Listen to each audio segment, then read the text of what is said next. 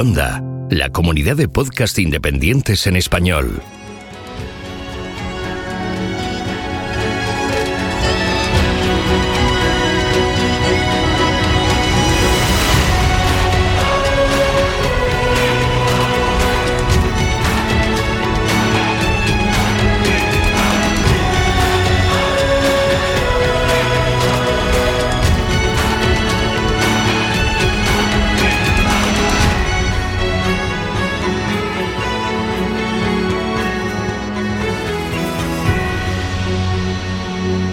Bienvenido a GeoCastaway.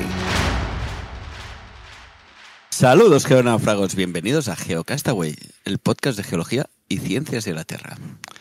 Hoy estamos en el episodio 139. Contamos con el otro codirector del programa, eh, Carlos. ¿Qué tal, Carlos? Hola, ¿qué tal? Bienvenidos a febrero, el mes más corto del Me- año. Y el más frío de momento. También tenemos a Pedro con nosotros. Hola, Pedro.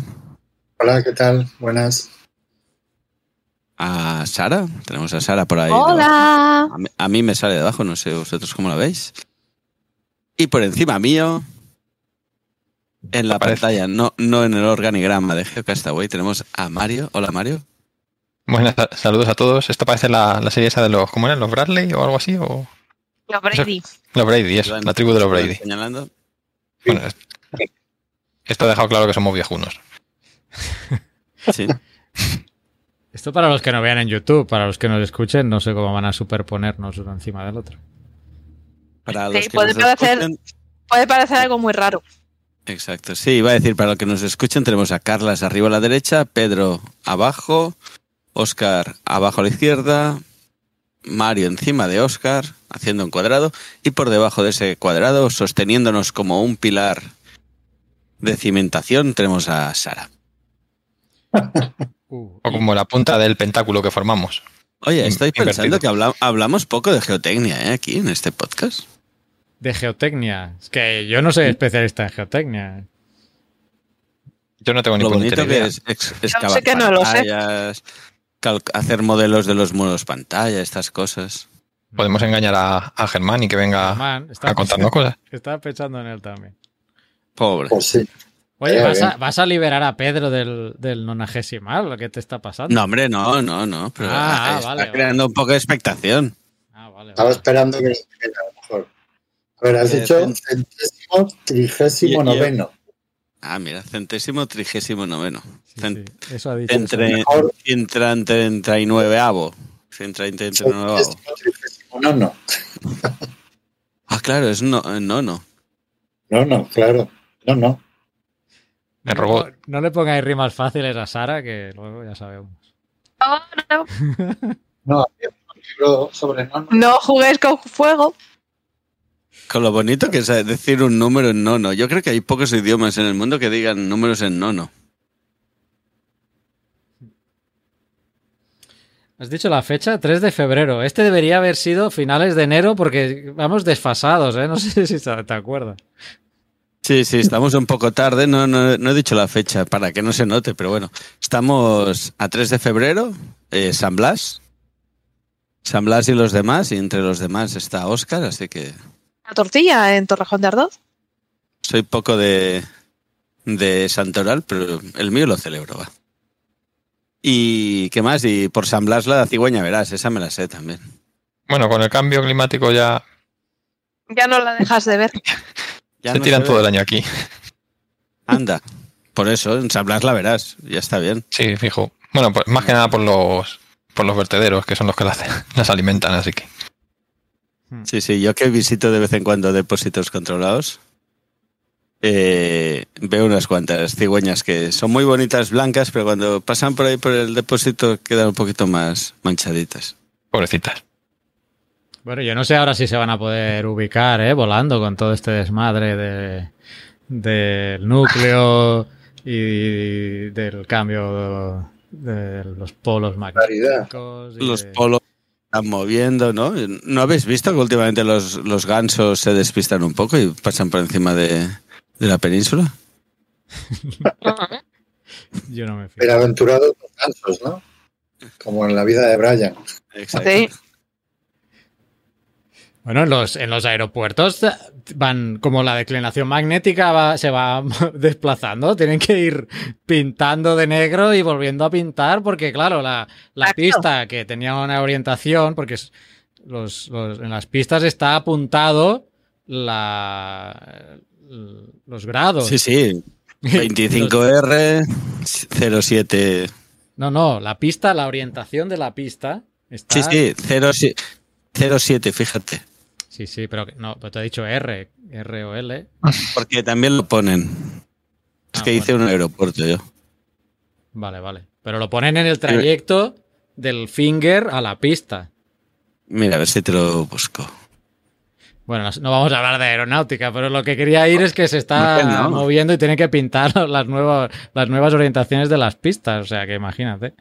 No sé cómo va a afectar ahora esto del, del núcleo, que ha sido el pelotazo del mes.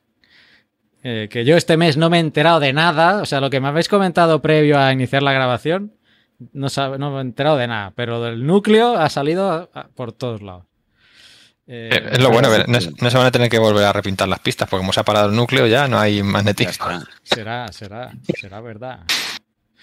Eh, Todo. Podríamos empezar por esta noticia. Yo creo que ha sido la. Si, fue- si fuéramos unos buenos eh, podcasters, dejaríamos esta noticia para el final. por- Porque toda la gente quiere saber sobre este tema. Entonces dices, bueno, al final del programa hablaremos. Pero no, aquí vamos a hablar para empezar. Eh, Mira, No, porque para después es mucho más interesante. si te Sí, va, imagínate. Y además, conociéndonos, se nos va a ir y al final no vamos a hablar de esta y vamos a hablar de Eh, 18 eh, cosas más. Ese dato es, ese, ese sí, ese es importante, que conociéndonos nos van a dar las 12 de la noche y no habremos ni mencionado el, el tema. Es más, auguro a- que se puede llevar todo el programa solo con este tema. Eh, no sé si alguien quiere hacer algún tipo de introducción o la hago yo de lo poco que he leído, porque también, ya te digo, he estado en mil cosas y lo he visto en las noticias. La cuestión es que, a ver, a ver, voy a intentar ubicar el tema y, luego seguís vosotros ya con, con los detalles más científicos, si, si cabe. Eh, y me vais Cabrón. cortando, me vais cortando e interrumpiendo y añadiendo lo que queráis.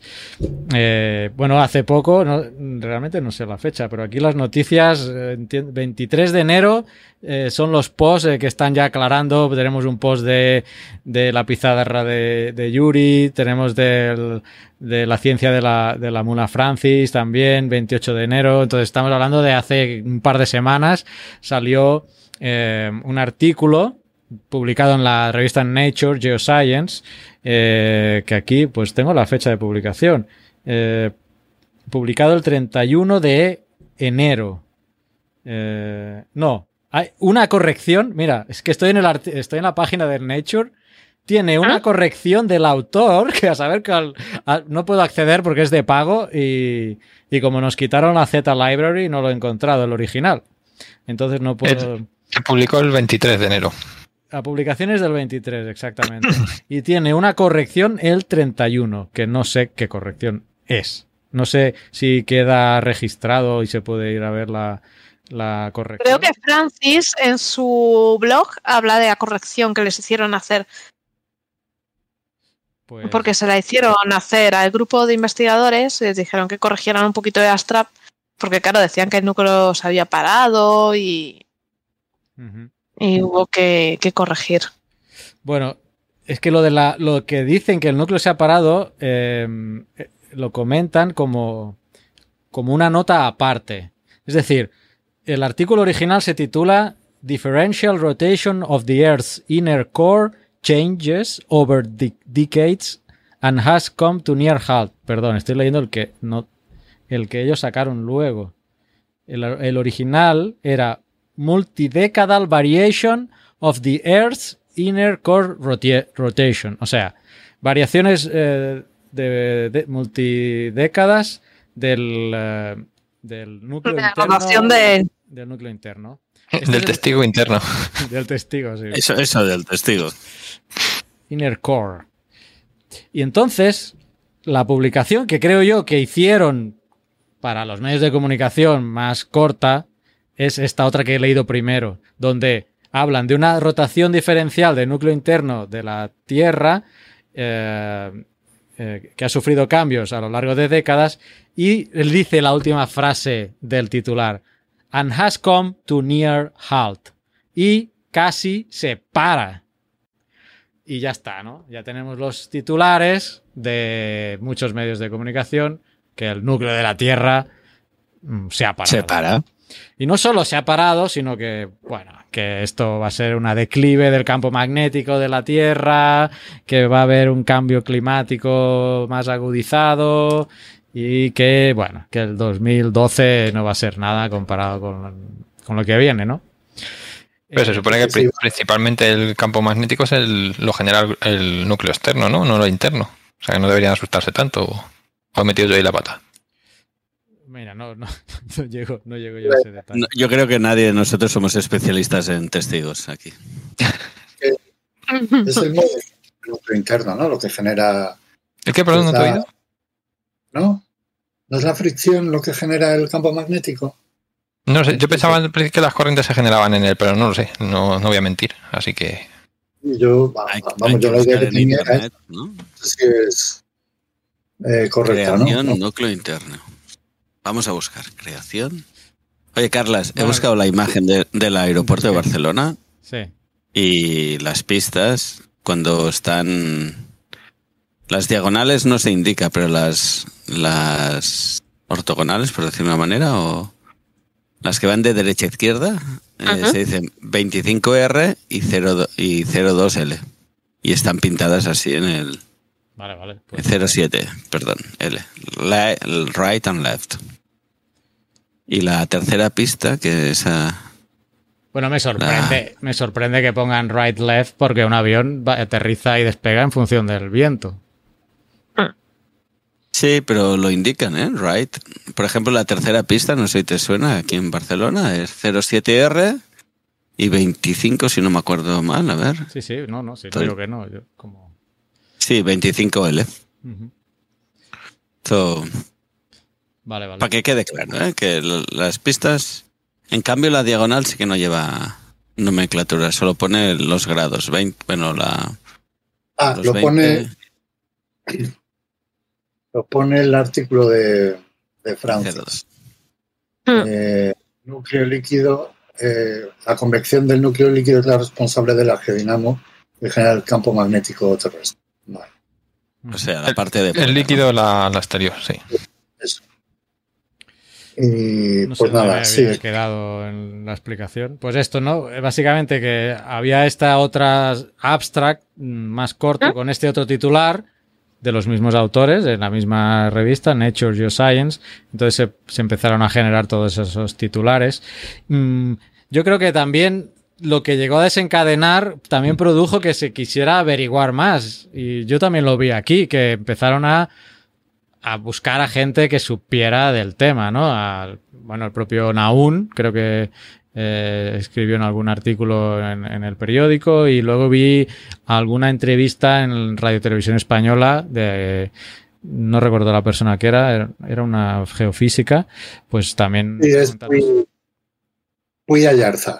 Esa la conozco yo también. Exacto. De Salamanca. Ah, pues yo vi, yo vi el clip, lo vi el clip de. Entonces, digamos, la sensación que yo tengo desde aquí de El Salvador, ¿eh? Eh, y porque también estoy metido en el tema, yo no sé la percepción.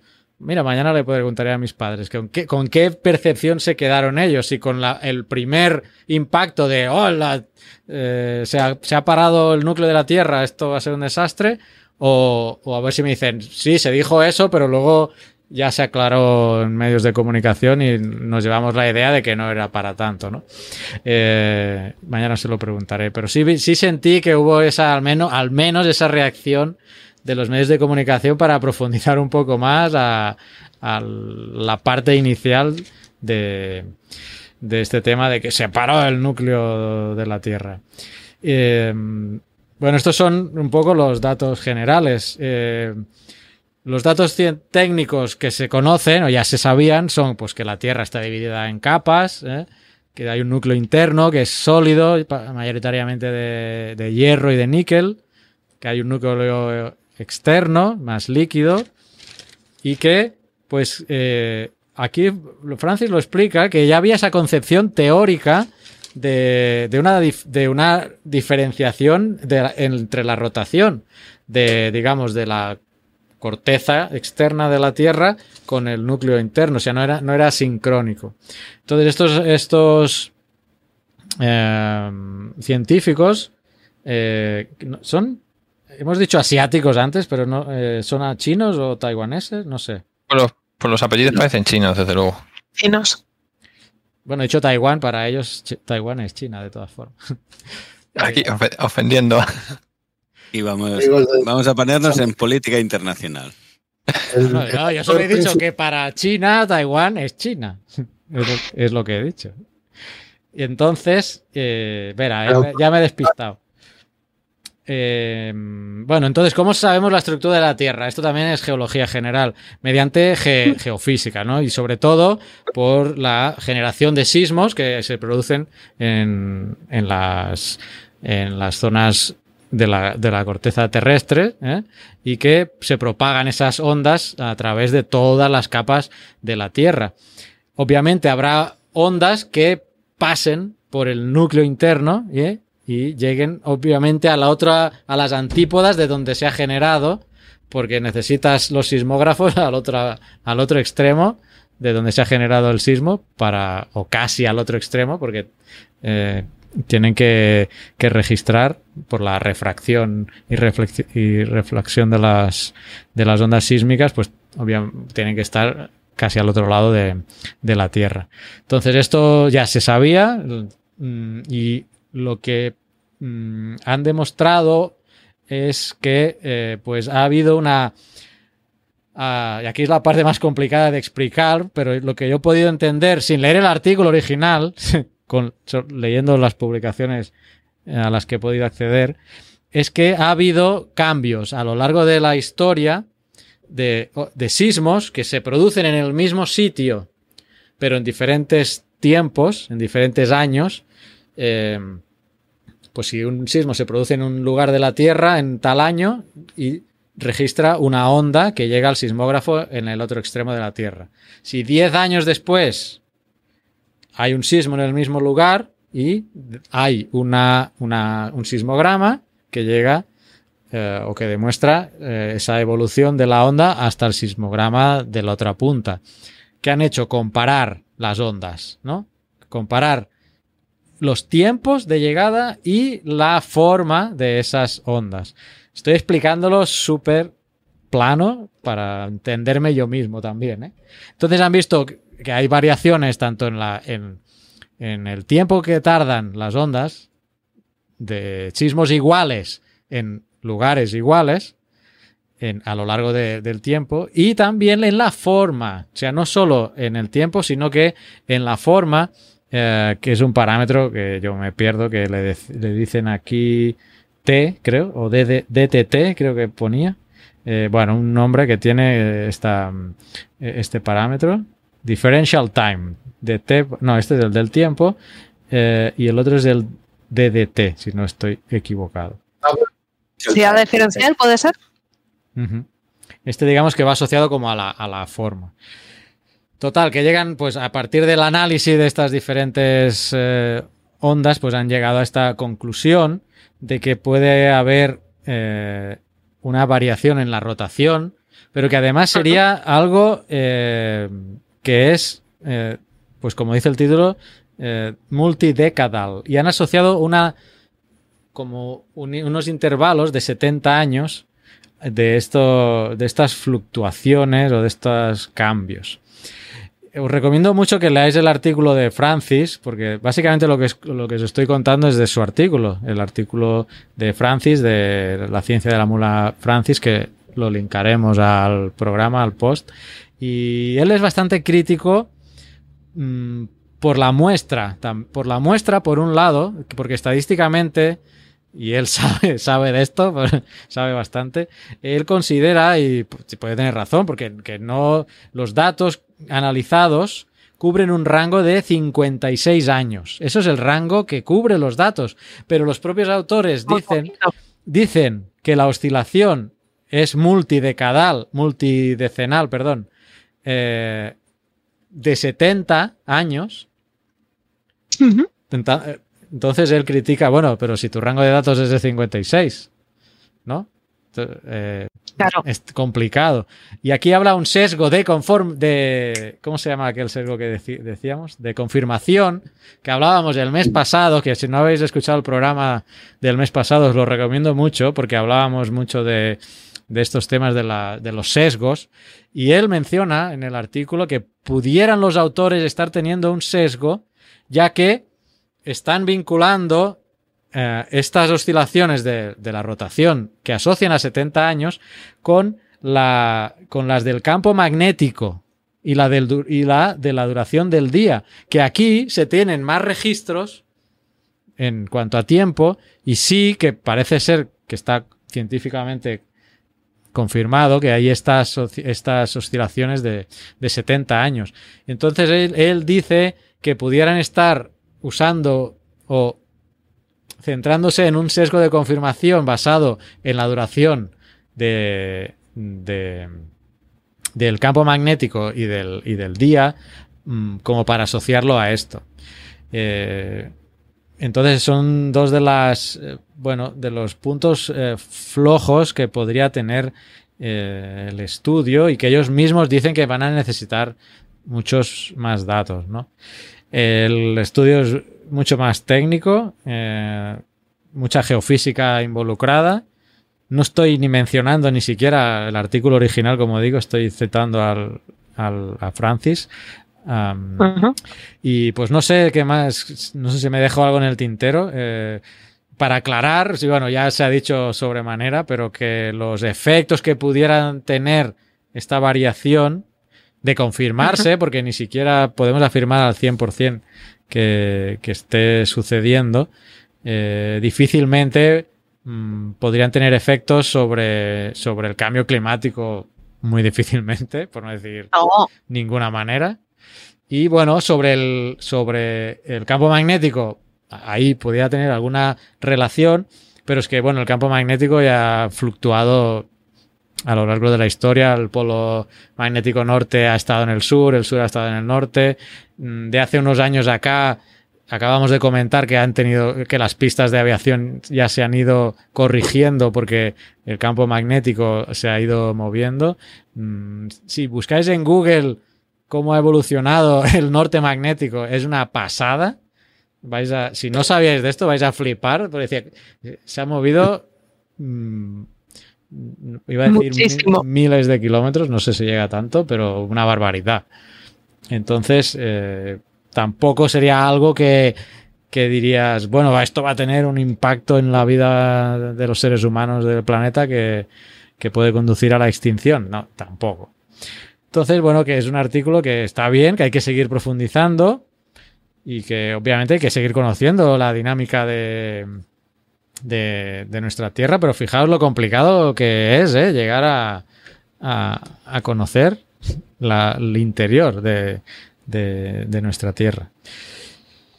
Es que por, Claro, por porque- ponerlo en contexto, el- la separación entre el, núcleo interno y externo es de hace, se conoce desde hace menos de 100 años, fue en 1930 y tanto. Yo creo cuando Inga Lehmann hiz- hizo la, se dio cuenta que estaba separado en, en dos capas y que estamos en 2023. O sea que imaginad el, todo lo que hemos andado, pero claro, no podemos tener una serie de datos porque los sismómetros que hay ahora no se parecen tanto a los que había antes, así que tienes que fiar mucho de las mediciones de ahora y es, como nos pasa lo mismo que con lo del la- el aumento de- del CO2 en la atmósfera y las medidas de temperatura y todo eso, que tienes durante unos años las tienes muy precisas y con no, como dijisteis en el último episodio, que me, estuve escuchando el otro día la parte que no vi, y hacia atrás pues ya tienes que tirar de proxies y cosas de esas, entonces aunque lo puedas tener muy exacto, las medidas no tienen el mismo rango de el mismo tipo de error. Entre unas y ellas y tienes que saber si las puedes utilizar con fiabilidad o mezclarlas en el mismo saco o, cómo hacerlo.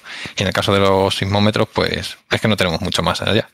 O sea que Claro, eso es, esa es otra de las cosas que dice Francis cuando habla de los datos. Dice que, claro, que están usando datos de hace, pues eso, 50 años y que, y que vienen con un error eh, incluido que en algunos casos puede llegar a ser eh, mayor de lo que de lo que realmente ellos están pretendiendo demostrar. Entonces, bueno, pues que era un, era una- un artículo, pues eso, un poco sorprendente, ¿no? Y sobre todo, pues eso, esa parte de divulgativa que, viene acompañando al artículo ¿eh? y que efectivamente les han hecho, les han hecho corregir. De hecho, en la, la corrección sí que se puede consultar, no está, no está eh, bajo un eh, O ni nada. Sí, o sea, es gratis. ¿eh? O sea, tú Mm. pinchas simplemente dice que eso, que, que en el texto de, en el resumen han tenido que especificar, clarificar que no es que se haya eh, parado la rotación, sino que es eh, la el movimiento Es eh, relativo, diferencial. El movimiento relativo, claro, es que esa es Sí, otra también. Todo relativo, ¿no? parado, pero realmente se está moviendo. O sea, ¿eh? Y luego otra cosa que decían también, aparte de, de lo del campo magnético, el cambio climático y todo eso, era eh, la duración de los días y, y todo eso que, bueno, pues digamos que tiene, yo qué sé, que es, es muy, es una cosa ínfima, ¿no? Y, y luego, incidiendo un poco más en el tema de la inversión de los campos magnéticos, nosotros como geólogos hablamos en tiempos geológicos, ¿vale? Y dices tú, un millón de años. En un millón de años ha habido, pues yo qué sé, 200.000 cambios de, de, de inversión, ¿no? Las que sean, 50, me da igual. ¿eh? Y, que, y, que, y la importancia que han tenido estas inversiones, por ejemplo, a la hora de, de descubrir eh, la, la expansión del fondo oceánico, que era, fue una de las pruebas que, se utilizó, ¿no? La, la- la sucesión de, de las bandas que se veía en el, en, el, en el fondo oceánico, que se veía que la polaridad estaba invertida, ¿no? Y toda la importancia que tiene eso luego, pues en la cronología, sobre todo de los, del- de los últimos tiempos, pues para comparar pues, los episodios de, de eh, eh, mm, por Dios, de, de cambio climático, o sea, de, de momentos de, frío con momentos de, calor y tal. eh, y luego, pues eso, que son, es un proceso que nosotros no hemos vivido todavía, un cambio, una inversión del campo magnético y que nosotros sabemos que existe y que en un momento dado se va a dar, pero no sabemos cuándo ni cómo ni cómo funciona. O sea, tú le preguntas a un geofísico, oye tú, dime no sé qué, y te dice, ni idea, yo qué sé. ¿eh? Entonces, bueno, pues ven una cosa así de un cambio en el tal, no sé qué, y dicen, venga, es esto, ¿eh? y se quedan tan anchos. Cuando realmente, pues, un proceso que ellos dicen que es cada 70 años, evidentemente la inversión del campo magnético no es cada 70 años, o sea, será cada 10.000 o cada los que sean. ¿eh? Tampoco está claro si es cada tiempo determinado o hay variaciones, en fin, es un tema complicado, ¿no? Y entonces, pues claro, soltar ese tipo de, de bombas así, ¿no? A lo, a lo loco, pues, pues no tiene otro sentido que mm, darle publicidad. Yo pienso que ha sido un poco eso, o sea, ¿eh? Como se dará cuenta, ¿eh? El- la difusión que tiene tu investigación y, y todo eso, y cuanta más difusión, pues, ah, mira, estos son los de, ah, pues venga, vamos a darles más dinero, ¿eh? que han salido por la tele y tal, a ver si salimos nosotros también. Pues eso es así. ¿eh? Entonces, claro, la, la- el rendir cuentas en ciencia y el, y el, y el eh, digamos, eh, difundir la ciencia, pues tiene sus, sus pegas, ¿eh? Que son, mm, se publica basura y se dicen tonterías. ¿m? Pero bueno, es lo que, lo que tiene eh, el, el rendir cuentas, ¿no? que tienes que tienes que vivir de alguna manera. ¿m? Así que bueno, Hombre, la prueba está en que en precisamente esta corrección que les han hecho hacer, ¿eh? Ahí está la Sí. prueba. De que sí, bueno, corrijan eso porque ustedes han hecho aquí un, un clickbait. ¿eh? sí, total. Pero total. y Lo, han lo puesto malo es que han alarmado sobre todo a la gente, ¿no? La Y lo malo es que, sí. que una cosa es que escriban una, una cosa mal con clickbait y todo eso, y aunque luego rectifiquen, la rectificación normalmente llega, vamos, ya un 10% de la gente que ha llegado el, el clickbait original. O sea que te compensa hacer hacerlo mal para tener visibilidad, te compensa, por desgracia. Pues sí, porque bueno, realmente lo que lo- los que se llevan la publicidad son, son ellos, no, no, la, no la ciencia, ¿no? Entonces, bueno, pues, pues esto es así. ¿eh? Dejadme saludar Ahora- a J. Rodríguez en el chat de YouTube, eh, Geolosha también, y José María Bernacho que nos dice: Todos los mentideros acojonando al personal, y ahora van ustedes aquí y dicen que no pasa nada. Va, va, va. Un día vamos Y también a Óscar, vamos a que hacer. está vamos- por aquí. ¿Cómo? ¿Cómo? Y también a? Oscar Tugores, que también está por aquí. Ah, se me ha ido- Ah, sí, sí, es verdad. Se me había colado. Oscar, también, perdona. No te voy a... Sí, que dice Gilla. Gilla. ¿Qué querrá es decir Gilla? Yo Hola. digo que algo lo que no sabemos es cuándo. ¿eh? Hmm. Que lo que da más incertidumbre todavía y más misterio. Así que bueno. Sí, es como habrá que preocuparse de otras cosas antes que como esto tampoco creo que podamos hacer nada para resolverlo. Si llega, llega y si no llega, pues nada. Desde luego no. Sí, y luego, eh, pues, ¿qué implicaciones tendrá? Pues yo tampoco tengo muy claro que vaya a tener ninguna implicación, porque Hombre, la No hay brújula cambiará, ¿no? relacionada con la inversión de los campos magnéticos. O sea, eso realmente, mm, mm, pues yo creo que no, a lo mejor un despiste temporal de, ostras, ¿dónde está el norte? Me he confundido. Pero más allá, yo creo La que... gaviota que decíamos antes.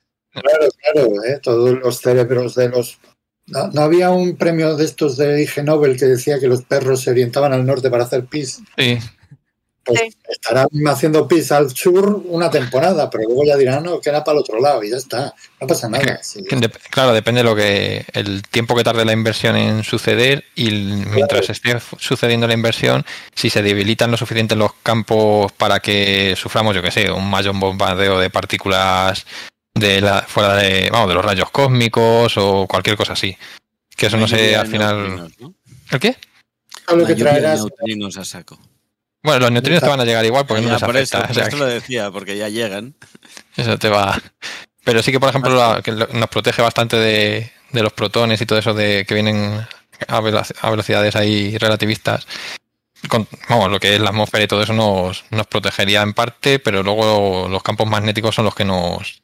No sé si pasaría algo o no, porque, de- claro, es, es una cosa que dura un año, o 10, 20, 2000. Ese Entonces, es el tema, ¿no?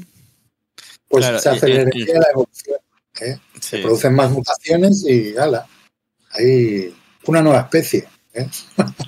No subestimamos A los, geológico- a los neutrinos, que creo que comentábamos que lo- se están usando para, para analizar las cámaras magmáticas de los volcanes. ¿eh? sí, Hace tiempo los, lo comentamos. Oscar, Lo- se me va a olvidar. Ya sé por qué pone L y R en el Prat de Barcelona.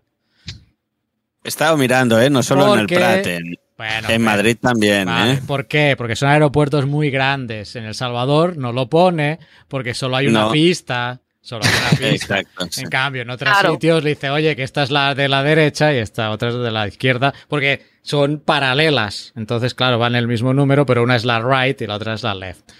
Exacto. Esa, esa era la explicación. En El Salvador, He estado mirando, solo hay una pista, no pone ni R ni Sí. L. Estaba mirando en Barcelona, en Madrid, y luego me he ido a Managua, en, eh, en San Salvador y en... ¿y el de Castellón no lo has mirado? No, ese no lo he mirado. Castellón. Pero me, ha- Una pista ha llamado mucho. también. y he mirado también el de Tegucigalpa y, y Mira, de el de Real. Mira, mira el de Nepal, porque ahí yo creo que ni números han puesto, porque madre mía, esa Oye, pues eh, os recomiendo, ya puestos a hablar de aeropuertos, que miréis el de Tegucigalpa, porque es espectacular como aeropuerto. Os llamará la atención porque está metido en medio de la ciudad. Y, y luego otra cosa divertida, el de San Salvador, el aeropuerto internacional de San Salvador, Monseñor Tiene Arnulfo una- Romero. eh, Así se llama. que también se llamaba Oscar, ¿no? ¿eh? Oscar, Oscar, sí. También es un santo. ¿eh? Arnulfo Romero. Monseñor Romero. ¿Qué le pasa? ¿Qué le Pues, pasa que- al de aquí? pues el de San Salvador eh, es divertido porque la foto aérea de, de Google Maps, que es donde estoy mirando, Ah, está ondulada Está- la pista, sí. está, está muy ondulada la pista. y he estado Bueno. mirando, el resto, es- el resto están bien los otros aeropuertos, o sea que es cosa de... Tegucigalpa es espectacular por eso, porque está en mitad de la ciudad. Sí, sí. Otra Hay un accidente en Tegucigalpa. Es, además es una pista muy, muy corta. Ah, eh, Creo que la alargaron después del accidente. Pero hubo un accidente aéreo importante y fue porque la- el avión se, se fue por el terraplén del final. Se le acabó la pista. Pero si tiene, al final tiene, tiene casas. Sí, sí, por eso. Por eso fue chungo el accidente. Madre de Dios. Joder. Lo de Y Google Earth, fuerzas, aé- las fuerzas aéreas hondureñas están al lado de aeropuertos Están normal. al O sea, lado. lo de Google eso. Earth ya tiene esas cosas, porque yo compartí hace tiempo, cuando estaba preparando el viaje del año pasado al Parque Nacional de Zion, en Estados Unidos, y estaba viendo, y hay, una, hay un, en Bryce Canyon, pasa el Gran Cañón del Colorado, y si te vas al, al Bryce Canyon, la carretera sigue el relieve, que digo yo, pero ¿esto qué es? Es una montaña rusa. Tú vas ahí y ves la carretera que va por el borde del cañón del Colorado, ¡fum! va hasta el río, atraviesa el río y sube vertical por el otro lado. Digo, ¿pero esto qué es? Eh, entonces hay cosas así en Google Earth, sí, sí. Pequeñas deformaciones. Pero bueno, el, el aeropuerto hace gracia, ¿eh? ver una pista tan ondulada que dices, aquí ha pasado algo. Exacto. Bueno, todo esto venía de lo del campo magnético. La, Por la cierto- R y la L. Ah, sí. Dime. Bueno, pero y tirando todavía más atrás con lo del campo magnético, que yo me preguntaba, ahora deben haber aprovechado las cadenas para poner esa peliculaza llamada El Núcleo, El núcleo, ¿no? Gran- The Core. El Testigo. Testigo. Ese es de Harrison Ford, ¿no? No, no. ¿Cuál? Ah, El Testigo. Tú dices El Testigo. No lo había pillado, no lo había pillado. qué mala. Eh, Único testigo. pues no sé si lo han pasado, seguro que sí. ¿eh? Yo me apostaría que lo han pasado. Había otra por ahí también se llama Geostorm o algo así. Ah, Que- no la he visto. Sé que existe, pero no la he visto. Es que no, no he visto de estas de, de catástrofes geológicas. Bueno, esta del núcleo, yo, hay que, yo creo que hay que verla sabiendo, sabiendo lo que vas a ver. que es como, yo que sé, Bueno, 2002. ¿Eh? A ver, todas estas tienes que saber lo que vas a ver, o sea. Que Claro, no, no, pero que luego no digan, no vayan saliendo la gente, ¿ves? ¿Ves? Ahora va a pasar esto porque se ha parado el núcleo. Em, por cierto, hablando de películas, la- el documental de Disney está nominado a los Oscar, el de las el matrimonio Kraft, ¿Ah, sí? eh, matrimonio Kraft. Sí, sí, está nominada al documental. Vaya. Eh, pues nada, solo lo comento porque me he acordado. Eh, que no, todavía no lo he visto, tengo demasiadas cosas acumuladas. Todavía no lo has visto. No, Mira, ese sí. Eso sí que va, me animé yo a verlo. me he puesto a ver cosas de los Oscars. Cuando salen los Oscars me hago la lista de las nominadas. Esta estará en la lista, pero no lo he visto. Y para lo que he visto, yo no sé por qué nominan a 10 películas, la verdad, porque no me ha gustado ninguna de las que he visto todavía. Pero bueno, no es un programa de cine, eh, pero sí está lo de las, el documental de los Kraft. Que dejadnos comentarios en YouTube o en, en el, en el post eh, o en cualquier plataforma en que estéis escuchándonos. Queremos saber vuestra opinión sobre el documental, porque yo del sondeo que he hecho y todavía, todavía no la he visto, está esto 50-50, ¿eh? Sí, no. Yo soy de los del 50 para abajo. Tú estás del, del pulgar para abajo prácticamente. Pues nada. eh, pues sí, sobre este tema del, del testigo, sí, no sé si del núcleo, porque a ver si hay alguien ahora que se lo cree.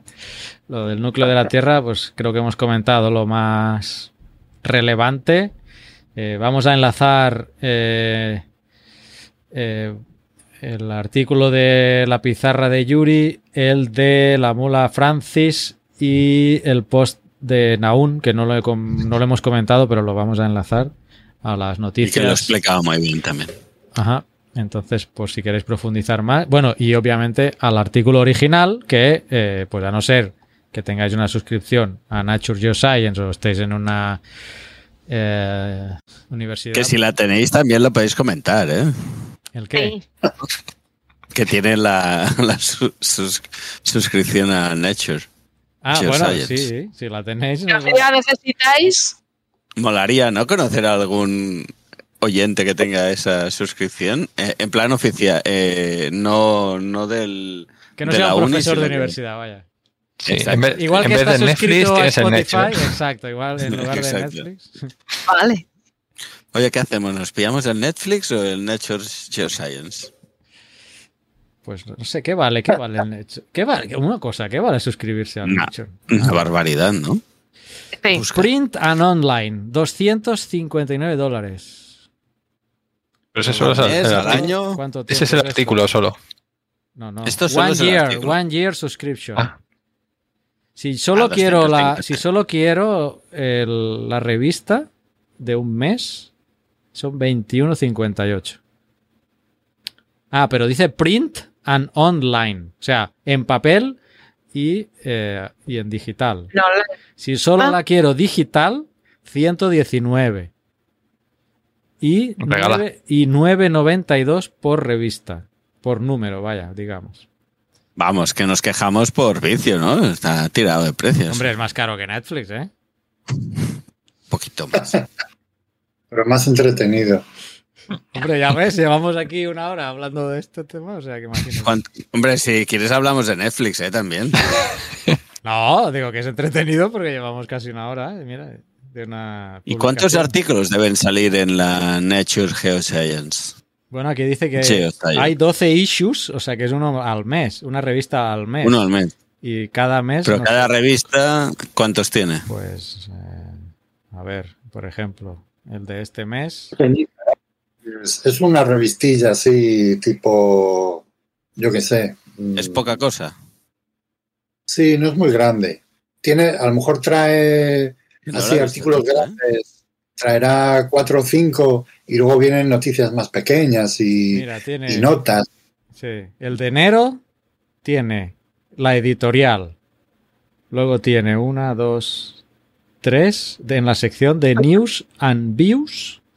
Luego tiene una sección de Research Briefings, Brief Communications y luego las los propios articles son 1, 2, 3, 4, 5, 6, 7, 8, 9, 10, 11, 12, 13.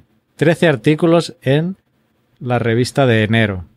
Más todo lo que te he dicho antes. La editorial, noticias, research briefings. Pero artículos, eh, 13, ¿no? He dicho. Sí. Pues eso. Ah, pues hablando de revistas, ¿cerraba este mes o iba a cerrar el Investigación y Ciencia, la edición digital? Que habían, habían no, cerrado la- el, sí, habían eh, la cerrado la empresa. la em- la empresa fue ya hace unos años y ahora definitivamente la, la digital.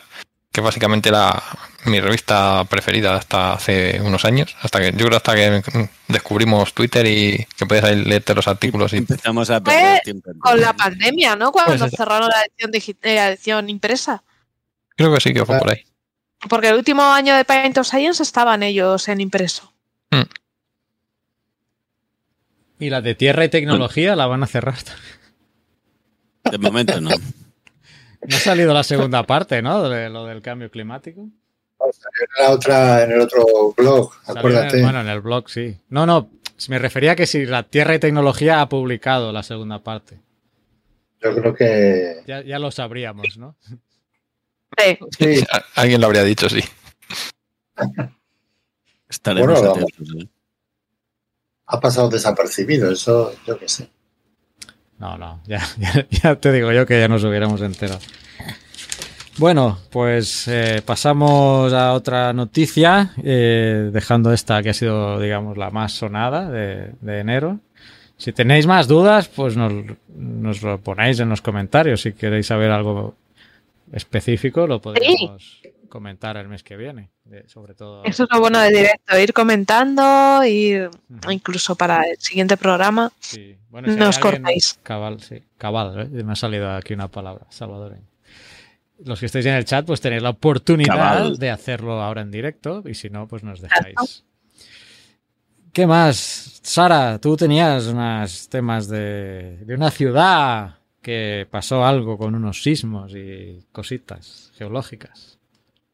Sí, además hablando con Pedro, el, el equipo que ha investigado esto son famosos en el tema del- de los paleosismos, eh, paleosismología, y, y son pioneros, son un equipo español bastante interesante, que a nosotros nos dio uno de ellos, eh, Miguel Ángel Rodríguez, nos dio un- una charla en el primer Paint of Science que hicimos en Alcalá, y nos habló de algo muy similar en otro yacimiento. Y la verdad es que es espectacular, ¿no? Como, cómo estudian y los yacimientos arqueológicos, eh, sobre todo en ciudades que han sido un poco despobladas rápidamente, de forma abrupta, ¿no? Y claro, eh, Medina Zara es un, es un ejemplo, ¿no? El yacimiento de Medina Zara es eh, una ciudad, una ciudad califal que se construyó en los, entre los años eh, finales de los años eh, 930 y- entre 937 y 941 y eh, durante el califato de Abderramán III y esta ciudad eh, se, se abandonó muy prontito eh, pues al final de, de pues cuando estábamos ya finalizando el, ya había finalizado el califato del hijo de Abderramán, de, de Alaquén II, y estaba como califa el nieto. Y en esa época se abandonó. Pero lo que no cuadra es que, vale, tú abandonas una ciudad eh, porque se hace otra Medina, pero y se, bueno, se va abandonando, hay una guerra civil. Pero lo que no cuadra en esta historia es eh, la degradación, ¿no? Esa ciudad digamos que se destruyó muy rápidamente. Eh, hablamos de destruir, eh, de acabar siendo escombros a una velocidad demasiado elevada. Entonces, sí hubo una guerra civil y saqueos, pero estamos hablando de una época medieval, ahí no había cañones, no había nada que pudiera eh, tirar una ciudad así. Y aparte, cuando tú saqueas una ciudad, tú no te dedicas a tirar muros, a desplazar arcos o hacer abombamientos en la tierra, ¿no? Son, son daños muy raros. Entonces, eh, este equipo de investigación lo que ha hecho es un poco ver eh, si estos daños podían corresponderse con daños sísmicos. Y han descubierto 11 tipos de daños sísmicos en diversas zonas de la, del yacimiento, ¿no? Y son daños pues de diversa índole, pues como desplazamientos, de fracturas en muros de, de ladrillo, desplazamientos de columnas, hundimientos del terreno. Eh, han hecho un montón de. han encontrado un poco de, de pruebas eh, que demuestran que, hubo este tipo de, de daños, ¿no? De que hubo varios, hubo varios terremotos en efecto. No hubo uno, fueron varios. A lo largo de la historia. Os voy a contar un poco los daños que, que hubo, porque tienen su, su aquel, ¿no? Eh, los daños que han encontrado son eh, piedras clave de los arcos caídas. O sea, cuando un arco, estos arcos árabes que hacen esa forma redonda, en la parte de arriba tiene unas piedras casi verticales. Estas piedras eh, cayeron. ¿Vale? Eh, luego tienes eh, estas piedras también eh, perdieron trozos en lugar de caer. Columnas desplazadas direccionalmente. Extrusiones de bloques en paredes. Esto quiere decir que los bloques de ladrillo, los ladrillos salieron un poco hacia afuera. Mm, marcas de impactos de bloques de tierra, de piedra. Mm, eh, cúpulas que están no solo deformadas, sino además desplazadas. Además es muy curioso lo de las cúpulas porque se desplazan en un sentido como de las agujas de reloj, mm, paredes con pliegues.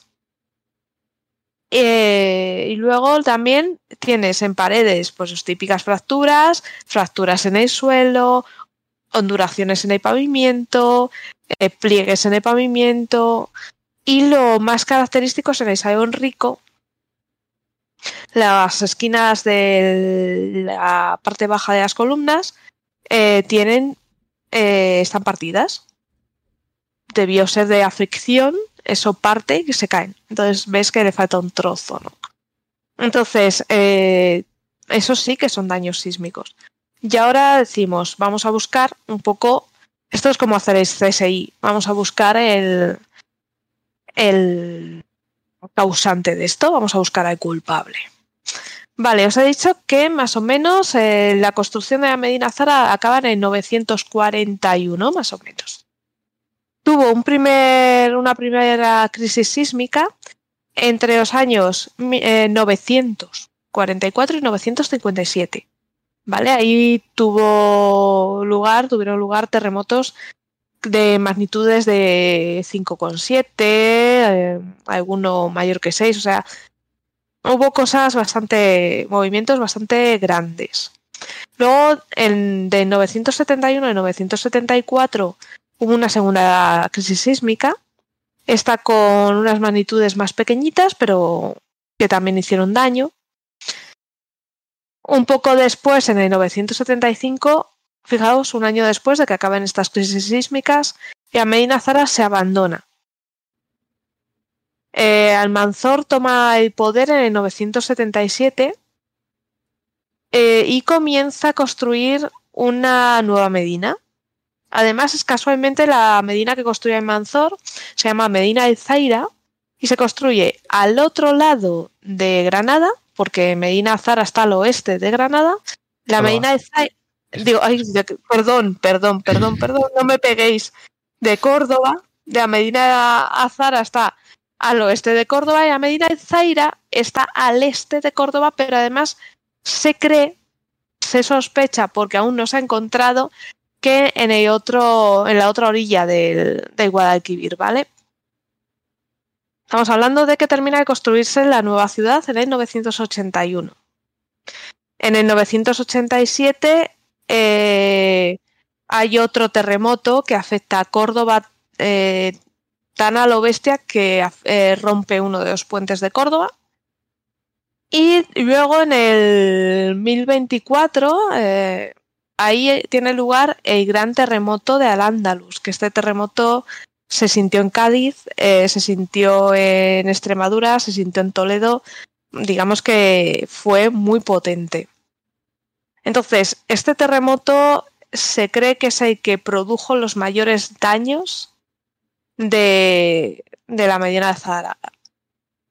Pero no fue el único. Tiempo después, en el 1079, otro terremoto de una magnitud mayor que 7 eh, sacudió Sevilla. Y también eh, originó eh, en una ciudad que ya estaba hecha polvo, estaba dañada, ya originó daños muy bruscos, muy, muy duros. Y en el 1169 otro también bastante más fuerte. Entonces, digamos que estaba, toda esa zona es una zona sísmica y que pudo ser este, este abandono tan, tan de anoche a la mañana pudo ser pues porque los vecinos ya estaban hartos de que se les cayeran los muros encima. Mm, puede ser que fuera por eso, puede ser porque, porque se abandonó en 975 y las guerras, la guerra islámica comenzó en el 1009, o sea que no, no se abandonó por la guerra, precisamente.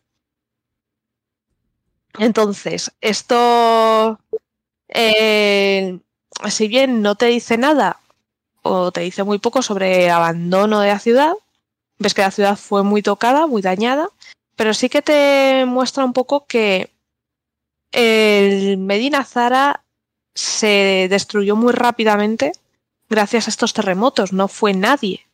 No fue las teorías que hay hasta que había hasta el momento que decían que fueron los eh, almohades ocurrieron en la ciudad. No, y luego otra cosa muy curiosa y es que eh, Medina Zara está en la falda de una montaña. Y estos movimientos lo que hicieron fue corrimientos de tierras que sepultaron la ciudad.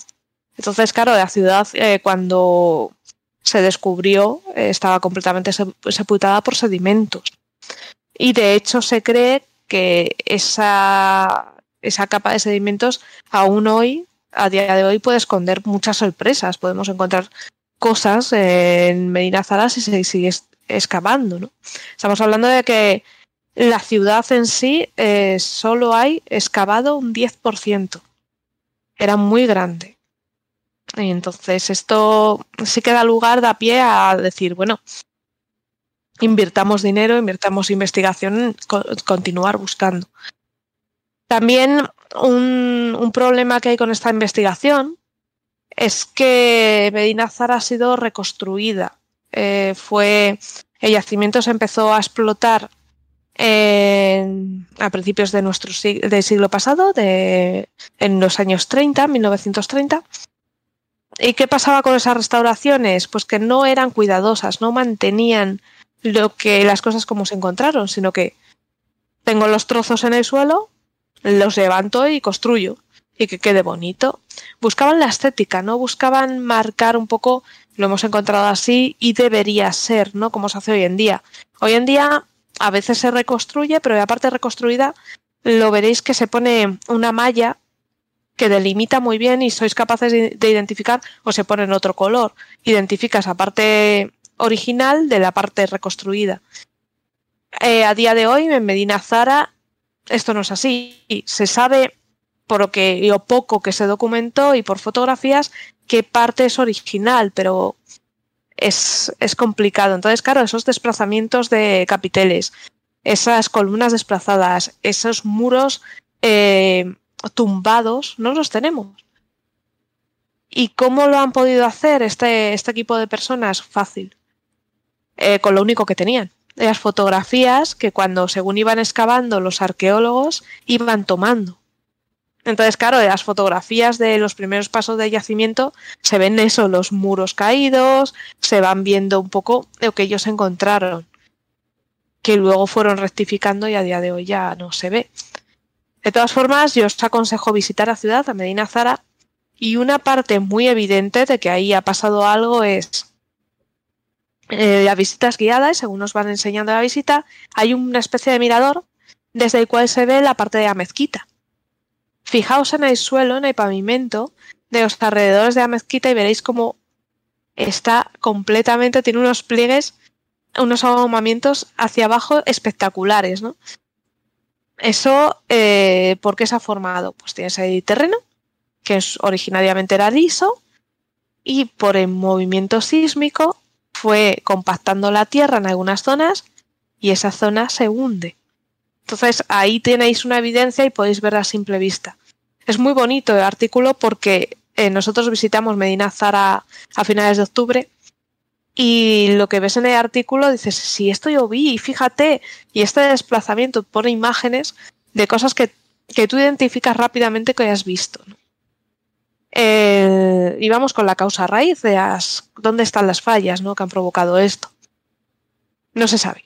No se sabe porque están son fallas subterráneas, pero nos, se sabe, se conoce que hay fallas subterráneas, hay una hilera de fallas en toda esa zona, de la zona norte de Guadalquivir, y en la zona sur hay fallas inversas también. Entonces, es una zona con mucha falla que pudo haber provocado estos movimientos. También se sabe que la, la cordillera que hay eh, detrás creció varios centímetros en, esos años. Entonces todo esto da pie a pensar que todos estos movimientos violentos pudieron suceder ahí. Bueno, y aparte que están documentados todos, porque lo bueno de la época musulmana es que tenían mucha gente, eh, eh, muchos historiadores, entonces todo esto está muy bien documentado. Entonces conocemos los terremotos, conocemos los causantes y conocemos el daño que han provocado, ¿no? Que eso es lo bonito. La verdad es que el artículo merece mucho la pena y, me ha gustado, al igual que la ciudad que os invito a visitar. ¿no? Y ya hablando un poco más de geología, eh, podemos hablar un poco de que Medina Zara, dónde está situada, eh, la capa de, en la que está, porque digamos que está la llanura de Guadalquivir, luego un poquito más arriba la Medina Zara, ¿vale? Entonces, toda la parte está más arriba donde está la Medina Zara, la zona más subterránea, son eh, rocas volcánicas del Cámbrico, eh, sedimentos volcánicos, toda esta zona. Luego, esto está tapado por calcarenitas del Mioceno. Y luego, por arriba, tenemos eh, las terrazas fluviales que ha ido depositando desde el cuaternario el Guadalquivir.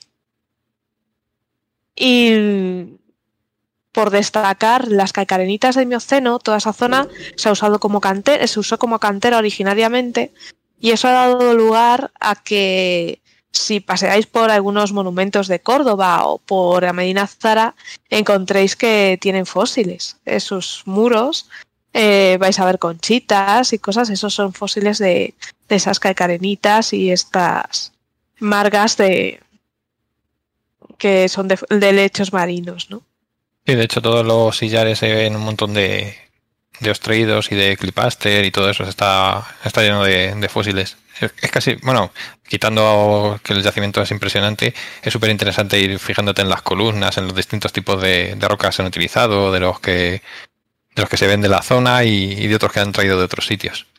Así que, y una cosa sí que voy a romper una lanza a favor de que solo esté explorado el 10% del yacimiento, porque aunque desde nuestro punto de vista es muy interesante que estuviese entera la ciudad y se pudiese visitar, desde el, desde el punto de vista de la, sosten- desde la sostenibilidad, que también influye en el yacimiento, es bueno que, es, que se vaya dejando para futuras generaciones parte del yacimiento que puedan investigarlo con métodos que cuando ellos vean los nuestros dirán, pero, pero ¿cómo hacían esta burrada? Que a ti te parecen ahora súper modernos, pero en- dentro de a lo mejor 50 años van a decir, se ha perdido un montón de información porque los cabestros estos hacían no sé qué.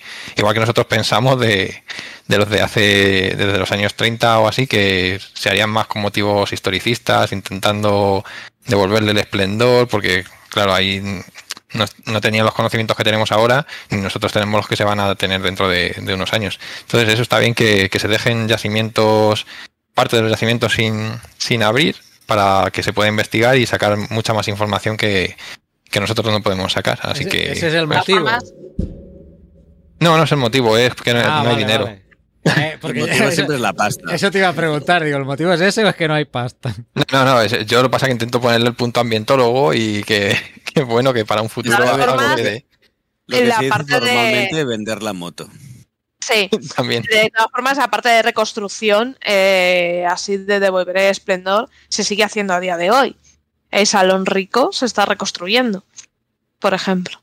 Sí, pero no se hace como antes, que se intentaba disimular eh, la reconstrucción y los materiales que utilizaban no se distinguían de los originales o no mucho. Ahora y sí. ahora, ahora es todo lo contrario, se busca que, que se vea. Yo me acuerdo en cuando yo era pequeño, en los años, bueno, no lo voy a decir, pero hace muchísimos años, se hizo una, En el, en el océano. en el Ceno, estaba por ahí con. Pues eh, se hizo una reconstrucción de parte de la, de la catedral de.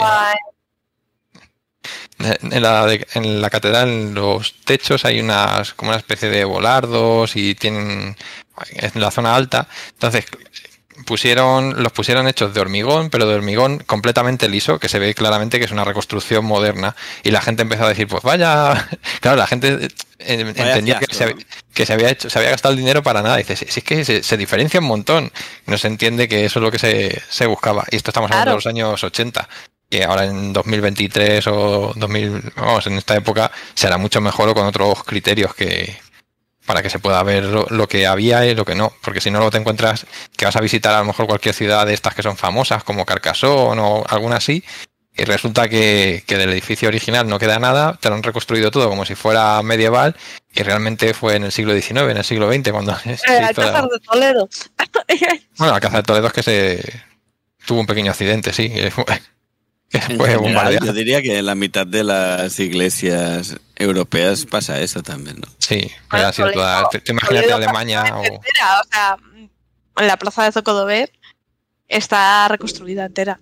Sí, pero ya- ahí, ahí ya no se buscaba porque es que fue des- se reconstruyó porque fu- que fue destruida entera, entonces.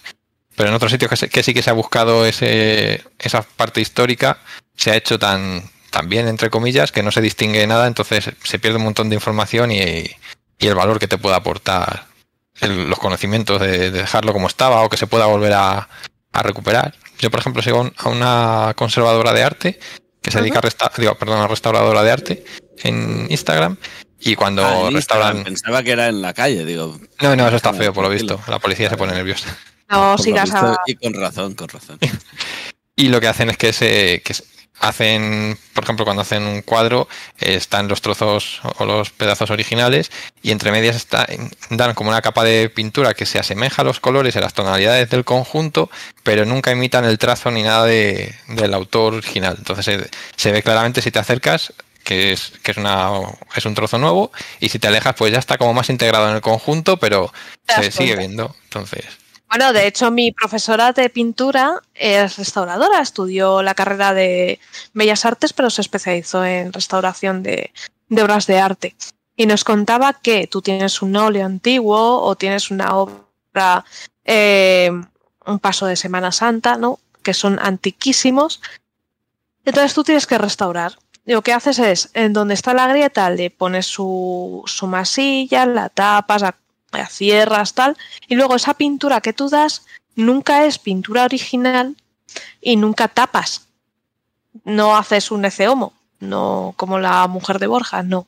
Lo que haces es, coges acuarela, haces un tono muy, muy similar al real, pero con acuarela vas haciendo rayitas, rayitas, rayitas, rayitas, rayitas.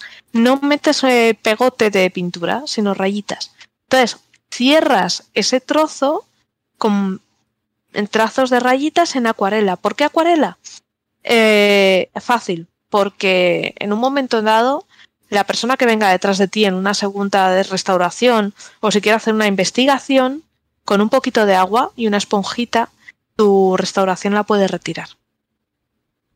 Entonces es fácil que tú no dañes la... Lo importante es que tú no dañes la pintura y no hagas una reparación irreversible. Tú tienes que hacer todo lo que tú hagas cuando restauras una obra de arte, todo lo que tú hagas se puede revertir, se debe tener que revertir sin hacer daños en la obra. Oye, que a veces mejoras la obra, ¿eh? que el Echeomo es famoso por eso y, Hombre, yo muy visitado, me consta. queda claro que es reconstrucción total, o sea, no, Exacto. no sí, eso no, no, no a pie lugar. No, eso es destrozo directamente. nada de arte. Bueno, es marcar un estilo diferente, lo que dice Pedro, para que se vea que es una reconstrucción total. y ya está. Sí, sí, total. No sé. Bueno, en fin. Creo que a Pedro no, no le motiva mucho. No, mira, yo debo No, decir no, no. que conforme, iba, conforme ibas eh, explicando, he abierto el artículo, porque es de agradecer que alguien ponga los artículos en Creative Commons y se puedan descargar y abrir. sin Es pagar, muy de agradecer. No como otros que hablan del núcleo, es noticia mundial y no te dejan leer el artículo. Pero este sí, este sí se puede. En Applied, eh, Applied Science se llama la revista, que no tenía el gusto de conocer, pero eh, se puede abrir el artículo y... ¿También es mensual o no? ¿O cada cuándo sale Hostia, a no, Playa me, no me hagas buscarlo ahora, Ah, pero eh, te- te este hago- artículo... pillo, te pillo. Búscalo tú, búscalo tú.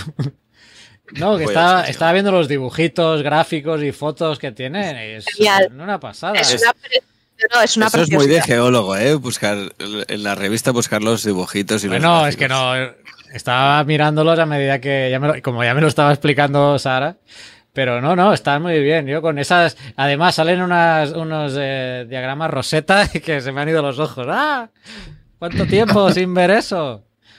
Y pues sí, supongo que para las diaclasas y las. eh, Es una preciosidad. Ah, artículo merece mucho la pena. pero bueno, Qué bonitos son los, los gráficos de rosetas, ¿eh? La orientación de los, de los bloques caídos debe Sí. ser también. Sí. Mm. Ah, y mira, Claro. este diagrama son los de Smith. A ver.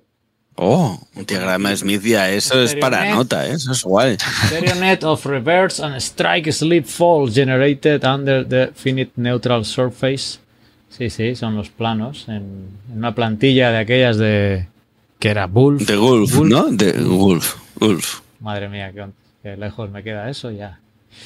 Pero O la de Smith. Esta, ¿eh? es que yo creo que es la de Smith, ¿eh?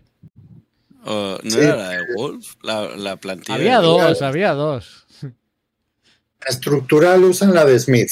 La de Wolf la usan los de, los de Mine, sobre todo. Los de Mine. Sí, no, pues entonces Sí. ya, ya iba bien yo, que debe ser la de Smith esta. Y bueno, los diagramas Rosetta. eh. Menciona StereoNet, ese programa Ah, ese que gran ya programa cuando que hemos yo utilizado estudiaba todos. ya existía. Entonces debe haber alguna versión, la versión 1500 ya, porque... Sí, porque cuando nosotros estudiábamos utilizábamos en general una chincheta y un papel vegetal No, para hacer lo, yo lo mismo que hacía eh, Stereomet. A finales de la carrera ya existía el StereoNet, ¿eh? yo me acuerdo. Además, y este Eso es que tú acabaste más tarde, que- más tarde que yo. No, no, no.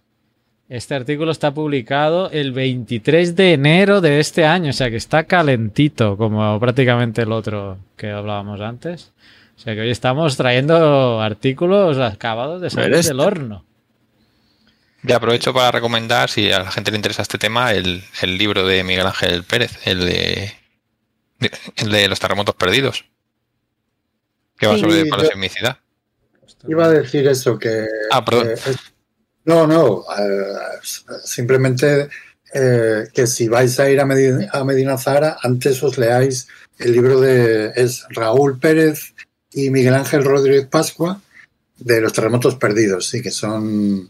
Pues que es maravilloso el libro, porque además empieza con una descripción de Velo Claudia que alucinas, de, cómo debió ser el, el tsunami que lo, que lo arrasó. Y luego eh, comentar simplemente, pues eso, lo que le decía antes a Sara, ¿no? Que, que es un grupo, eh, sobre todo, eh, lo interesante del libro es que viene, viene un, un catálogo de, de evidencias de que en restos arqueológicos ha podido haber terremotos, ¿no? Entonces ellos lo que hicieron fue algo que no existía, pero que, que bueno, que, era muy demandado, ¿no? Saber, saber exactamente de todas las evidencias que se ven en un, en un eh, conjunto arqueológico, cuáles podrían ser indicativas de, de que hubo terremotos y además en, en qué, qué, grado de fiabilidad tenían, ¿no? Y qué, y qué nos podían indicar. Entonces, eh, en el libro viene, hay un capítulo dedicado a eso, donde viene todo, toda una serie de, de bueno, de, de, indicadores, ¿no? Y de hecho, en el artículo, que lo estoy mirando yo ahora también, el artículo este de, de Applied Sciences, que es de una revista, que es de una editorial un poco peculiar, pero bueno, no me voy a meter con eso. Eh, ¿Por qué no? ¿Qué opina no, no se va a meter, pero ha sonado a Onzasca. No, a ¿Sí? ver, es que esto es el MDPI, o sea, y el MDPI ya sabemos cómo es, ¿no? Pero bueno, eh, en este caso mmm, está, vamos, la calidad está asegurada por los autores, no por la revista. ¿eh? Pues tienen, tienen una cita a, un, a una clasificación de efectos arqueológicos de los, de los terremotos, que es el artículo que este es del año 2011, donde ellos... Eh, Miguel Ángel, Raúl y, y, un par de colaboradores más o tres, entre los que está otro geólogo que conozco, Jorge Giner y, y alguien más, pues... ¿Jorge Giner has dicho? ¿Eh? ¿Jorge? Jorge. Jorge Giner. Es un geólogo estructural de, de Madrid. ¿eh? Lo que pasa es que no, no, ha, no está en Madrid, está... Creo que se fue primero a... Bueno, no sé, ha ido Jorge, hasta, creo que sí. Alá, creo. ¿eh? Jorge Ginés, eh, Jorge Luis Giner Robles. Es que Oscar está, sí. creo que se estaba eh, está confundiendo No, no, no. con no confundiendo. con Litospheric. Este es Giner, no Giner. Sí, no, Giner, Giner. Bueno, pues este grupo, eh, ya, ya os digo yo que eso, que tiene un, un catálogo de, de, estos efectos de los terremotos en, en, conjuntos arqueológicos que es espectacular, porque luego tú te vas con ese, con ese catálogo a ver, a visitar cualquier sitio, sobre todo en lugares más sísmicos que otros, ¿no? Como pueda ser el sur de España, y de repente empiezas a ver todo ahí, o sea, y en relación a la localización de este lugar, yo he visto el, he puesto el Google Maps y me he quedado alucinado, porque es que está, Medina Zara está justo en el límite entre lo que es el macizo ibérico y, las béticas. O sea, ¿eh? vamos, está justo en la línea de separación. Esa zona eh, es una es una cosa que se ve, es una característica estructural que se ve desde, vamos, desde más allá, desde la luna se debe ver, o sea, porque es espectacular la, la línea de ruptura que implica el Valle del Guadalquivir con respecto a la estructura del, del Barisco, que viene noroeste-sureste, y, y, lo otro viene eh, eh, noreste-suroeste más o menos, eh, pues es espectacular. Y Medina Zara está justo ahí. O sea que ahí hay un, hay un contacto tectónico importante, o sea que no, no, las fallas no las vemos porque están tapadas por la cuenca del Guadalquivir, pero desde luego ahí hay un cambio de, de estructura brutal, ¿eh? de, toda la estructura del macizo ibérico que viene así a todas las béticas que vienen así. ¿eh? Y las béticas es el, el, orógeno que tenemos en la actualidad en, en la península, responsable, bueno, no solo en la península, sino que eh, es el responsable de, toda la actividad sísmica de la península, pero también es el orógeno que, que, llega hasta el Himalaya, o sea que, y bueno, un poco más allá, ¿no?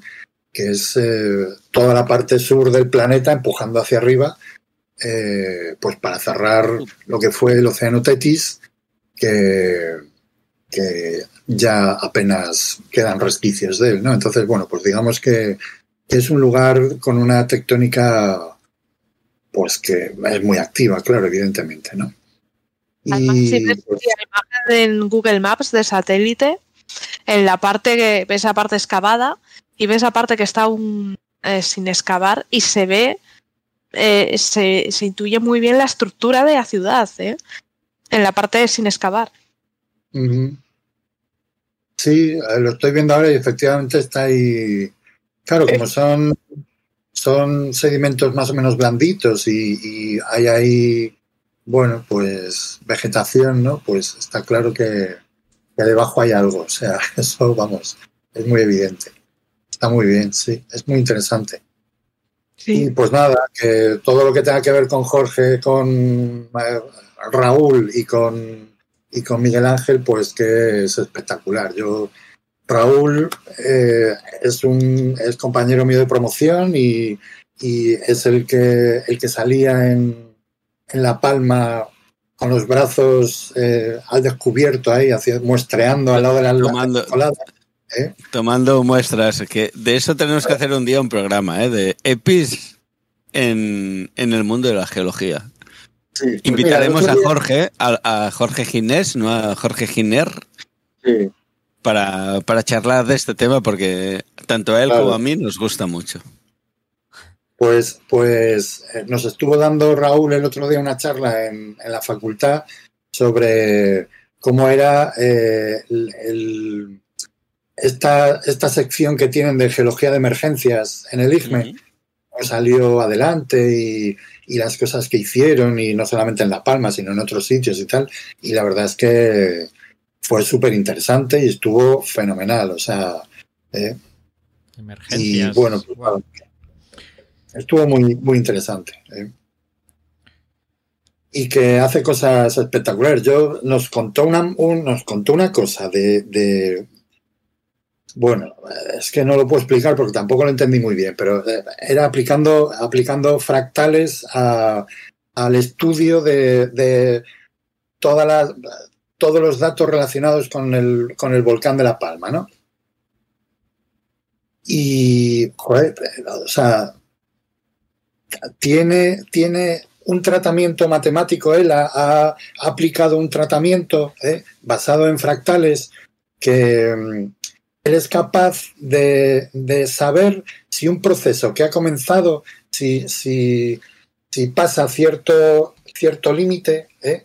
Si va a continuar durante determinado tiempo. ¿no? Entonces, cuando le preguntaban a él, oye, ¿cuánto va a durar la erupción? Dice, por lo menos dos semanas más, porque es el, plazo que tengo yo de, mi tal. Y, y, estuvo, estuvo proyectando los datos no solamente de La Palma, sino de otros eh, lugares y les sale, les sale clavado. Entonces, bueno, pues no sé, tiene. A mí me, me llamó muchísimo la atención lo que. Porque lo contó así como, como muy por encima, ¿no? Y yo, al- cuando acabó la, la charla, le dije, oye, pero esto que has contado, o sea, de, quién es? ¿Quién lo ha hecho? Y dice, no, no, esto, pues nada, eh, como es una serie temporal y la gente lo estudia como los sismos por días, eh, pues dije yo, a ver si, a ver si no van a ser días y van a ser eventos. Y entonces he proyectado los eventos según no sé cuántos y, fíjate lo que me sale y tal. Y yo, hostia, pero tío, o sea, bueno, es que, y digo, ¿cómo no lo publicas? Joder, si esto es una bomba, o sea, ¿eh? Dice, no, es que, joder, tengo muchas cosas que hacer, no sé qué, necesito un doctorando, tal, no sé cuánto. Y yo, "Pff, mm, me voy a hacer la tesis contigo otra vez, me da igual. Y hace cosas súper chulas y súper interesantes. Yo, Raúl, la verdad es que es una maquinorra. O sea, pero esto de los fractales es, digamos que, desarrollado por él. no, él, a ver, él hizo, él hizo una tesis eh, aplicando eh, fractales al estudio de los sismos. ¿eh? Wow. Ya, ya en, cuando la hizo, que fue pues cuando yo, hace unos cuantos años, ¿eh? a principios del siglo. lustros, ¿no? pero entre finales del siglo pasado y principios de este. Y, y bueno, pues él controla, controla eso, porque él, él empezó, venía rebotado de, ingeniería naval. ¿eh? O sea, tenía una base matemática que, que ninguno del resto de los alumnos ¿eh? y la mayoría de profesores tenía. O sea, Ah, vamos, jugaba con ventaja, ¿no? total, con ventaja total. Y fue a dar con un profesor que controlaba también de este tema. Entonces dijeron, se juntaron el hambre con las ganas de comer. Y pues nada, eh, hizo una tesis de fractales que no entendió nadie, solo él y el director. O sea, ¿eh? y sigue por ahí usando esos temas. Y bueno, era, estaban muy de moda en los 90 los fractales, se pusieron muy de moda en aquella época. Y, y bueno, pues, en fin, luego ya la cosa derivó en un montón de historias diferentes, ¿no? Pero vamos, eh, todavía sigue haciendo, veo que sigue haciendo cosas de esas, o sea que, que bueno, yo qué sé, es interesante.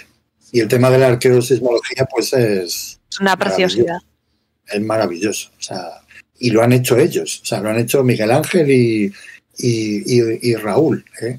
El- la, la sistemática de los de los eh, de las evidencias que hay de, de la formación de, de terremotos, ¿no?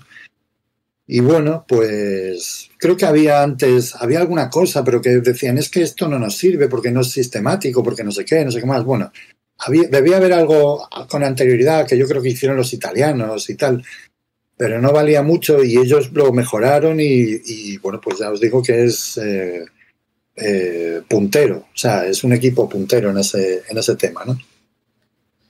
Lo cual pues está bien. La gente se piensa que para geología no se usan matemáticas, pero Para se nada. usan, se usan bastante. ¿eh? Y, Pasa es que, a ver, ¿por qué no sabemos usarlas? Pero vamos, yo si supiera un poco más, mm, eh, no paraba, o sea, ¿eh? sí, sí. me estaba ahí todo el rato. Pero claro, es que necesitas unas matemáticas que son especiales. Sí, bueno, Complicado. toda- toda la- hay un bloque entero, digamos, que es manejo de datos, que es estadística y todo eso, pero luego está todo esto de los fractales que me acabas de comentar, que pues son Y, novedades ya, y me estaba acordando también de eh, no, es, no es muy profundo, pero para, por ejemplo, en hidrología hay una metodología que se usan los números primos para obtener el umbral de escorrentía. Wow. Sí, Bueno. y la propiedad matemática que se usa es la siguiente. Cuando la- el umbral de escorrentía del suelo se saca de combinar varios factores, ¿no? La pendiente, eh, el uso de suelo y el tipo de suelo de agrológico. Entonces, tú depende de eh, en los SIG, tú puedes cruzar eso fácilmente en, en un sistema de información geográfica, porque puedes dar valores numéricos a las capas. Pero, pero eh, cuando tú uh, combinas estas tres variables, tú tienes que saber de dónde proviene, tú te da eso número final, pero tú tienes que saber de dónde proviene. Y esto lo, el número primo te lo permite, porque la multiplicación de números primos da resultados únicos. Con lo cual, si tú tienes un resultado, sabes, y tú sabes el número primo que le has asignado a, a la pendiente, y los números primos que le has asignado a, al tal uso de suelo y a tal tipo de suelo agrológico, al multiplicarse esos números primos da un número eh, único que no se puede repetir. Solo lo da esa combinación eh, de números primos. Con lo cual, cuando pum, tienes, cruzas los tres mapas con números primos, te da números primos y esos números primos entonces ya lo asocias a la tabla de umbral, ¿no? Dices, ah, bueno, pues si aquí te, mi número primo es, me lo voy a inventar, 58, que no sé si es real, pero me lo estoy inventando. Pues ese 58, no, ¿verdad? No, tiene que ser impar. Una multiplicación de número. Ah, tiene que ser impar. Eh, bueno, podría abrir el Excel y, y verlo. Pues sabes, sabes el- la combinación eh, y qué umbral de escorrentía corresponde, porque viene de tal pendiente, de tal tipo de suelo y tal uso de suelo. Y bueno, solo como ejemplo de, pues ahora me he acordado cuando hablabas de fractales y me he acordado de los números primos y cosas que lo- yo esto lo conozco porque trabajo con ello, pero imagínate todas las ramas de la geología, cada una eh, a su manera, pues usa las, las matemáticas en, eh, en lo que le ayude más a, obtener sus datos, ¿no? Ya no, ya no hablemos de geofísica, que casi es todo matemática pura ahí. Y todo lo que sea medir el, planeta, pues imagínate que si el flujo térmico, que si la sísmica, en fin, todo, todo eso, pues es un, un mundillo. Y luego, pues yo qué sé, en la- a lo que me dedico yo, petrología metamórfica, pues eh, mm, todo el tema de, de eh, por Dios, ¿cómo se llama eso? De álgebra lineal para resolver sistemas de ecuaciones, ¿eh? pues de ecuaciones de, de presión-temperatura o de, o de ecuaciones de, eh, de reacciones minerales, ¿eh? pues flipas, o sea, ¿eh? porque dices, "Pff, pero esto, ¿a dónde, a dónde vamos? Y menos mal que hay programas lo hacen, pero, Ah. pero vamos, si quisieras tú ponerte a hacer algo de eso y proyecciones y si es que hay un montón de cosas, es que De hecho, de, de ahí viene que luego se hagan avances grandes en ciencia cuando un, alguien que no es de esa rama la aborda con sus métodos a lo mejor matemáticos o físicos y encuentra patrones que, que el resto que estaba trabajando ahí, como no está acostumbrado a ese nivel de matemáticas o a, a otro tipo de, de aproximación a, a ese problema, dice, pero ¿cómo no habéis hecho esto si lo simplifica un montón? Ahí Claro. tenemos a Turing me parece que fue el que estuvo un rato, se paseó por un laboratorio de biología y descubrió los patrones de Turing, en- que es muy típico de la, de la diferenciación de los organismos y, y luego lo- tú vas a la naturaleza y los ves, cómo están, por ejemplo, la, la vegetación de una zona está según nos- tú al, al ojo ves que hay un patrón, pero no sabes muy bien con él y es un patrón de Turing claramente. Y una persona a lo mejor de biología ve allí y dice, sí, parece que están ahí con su microclima y no sé qué, pero no sabe que hay una, una figura matemática subyacente a eso hasta que no llega alguien y dice, oye, pues aquí parece que hay esto. Entonces, yo creo que es muy interesante por eso que haya tanta mezcla de, de disciplinas. Sí, en ese sentido está bien. O sea, tener ahí, contar con un, con un matemático cerca. Con un físico no, porque son muy, muy pedantes. Son muy pero- suyos, ¿no? Algunos sí, otros. Hay de- pero bueno, Y en residuos, Oscar, que ¿cómo, cómo integráis las matemáticas ahí? O también, es también hay matemáticas. Lo que entra, lo que sale. Flujo de materia de- ¿no? sumas y restas. Es fácil, entra mucho, eh, sobre todo en vertederos. Es, es guay porque entra mucho y solo sale Líquido. líquido. Concentradito, pero. La, Coca-Cola, que el otro día dec- decíamos, ¿no? Yo en una asignatura que dábamos el diseño de las de una estación depuradora, por ejemplo, ahí tienes que hacer derivadas para calcular la velocidad de, de sedimentación y todo eso son, son derivadas. Tú coges una derivada, otra y donde se cruzan es ahí donde tienes que hacer el, el tanque de sedimentación. Y el- los, los reactores biológicos que se utilizan para para desnitrificar y todo eso, los, los residuos, igual, son, son ecuaciones diferenciales lo que tienes que hacer y hay unas que son básicas de sumas y restas, como decís vosotros, teniendo el tiempo de residencia y todo eso, pero luego otras un poco más complejas, pero eh, al final son matemáticas puras y duras. Que no... Sí, sí, al final todo se puede explicar con matemáticas, o, o las matemáticas intentan explicar todo, digamos lo diferente. Todo se puede modelizar. Hay un, número, hay, hay un número primo par, ¿eh? El 2. Número primo par. El 2, el 2. Cuando has dicho esto de, de los números primos y el cálculo de la escorrentía y tal, me he acordado de del umbral de escorrentía, me he acordado de una persona que siempre me ha parecido apasionante, que ya que estamos la comento, que es Víctor Olaya, que es la, la persona que está detrás de del módulo de sistemas de información geográfica del Sextante, se llamaba. O se llama, a día de hoy aún existe. No sé si lo conocéis. Sí. Empezó plugin, ¿no? como era un plugin, bueno, es para mí es un SIG en sí, ¿eh? pero bueno, empezó como una como una parte del Saga, luego con el proyecto de GVSIG se se enlazaron muy bien, E- era independiente porque siempre ha sido un proyecto eh, aportado o, o subvencionado por la comunidad de Extremadura, creo, si no recuerdo mal. Mm, pero hubo un momento que con la gente de Valencia que llevaban el GeoBasic eh, se creó una integración muy interesante y luego ha ido tirando siempre como proyecto. A, día de hoy ya, ya no estoy tan encima y no, no sigo tanto a Víctor Olaya lo que hacía, pero es una persona fascinante, una, una persona como muy amante del trabajo que hacía y, y mira, a colación de lo que decía Carlas de, de la escorrentía, pues os recomiendo mucho que, que estéis pendiente de lo que hace y lo que ha hecho hasta el día de hoy, que, que vale mucho la pena. Yo recuerdo que se integró en GVSIC, y, pero el que ha acabado triunfando ha sido QGIS. QGIS, sí, Que no sé, Quantum si- Gis. no sé si tiene alguna vinculación QGIS ahora o Sextante con QGIS. A ver, eh, QGIS puedes integrar muchas cosas, incluso puedes integrar el propio Saga. Así que entiendo que Mira, acabo- QGIS yo también. estoy leyendo Hay aquí un artículo. Sextante también. Pero es que Ajá. estoy le- dice aquí, desde la versión QGIS 2.0 ya se incluye sextante en el núcleo del programa. Sí, ¿no? Iba a decir, está todo incluido. sí, O sí. sea que ya vaya, ya está en QGIS. QGIS integra muchas cosas. Y ya te digo, el Saga GIS también lo puedes in- como incluir, si no recuerdo mal. Hablo de memoria, ¿eh? pero podrías hacer bastantes. En, en Miramón no lo han metido, ¿a que no? En Miramón aún no. Pero Miramón existe todavía, perdón por la pregunta. Espero que no. Uy, perdón, se me ha escapado.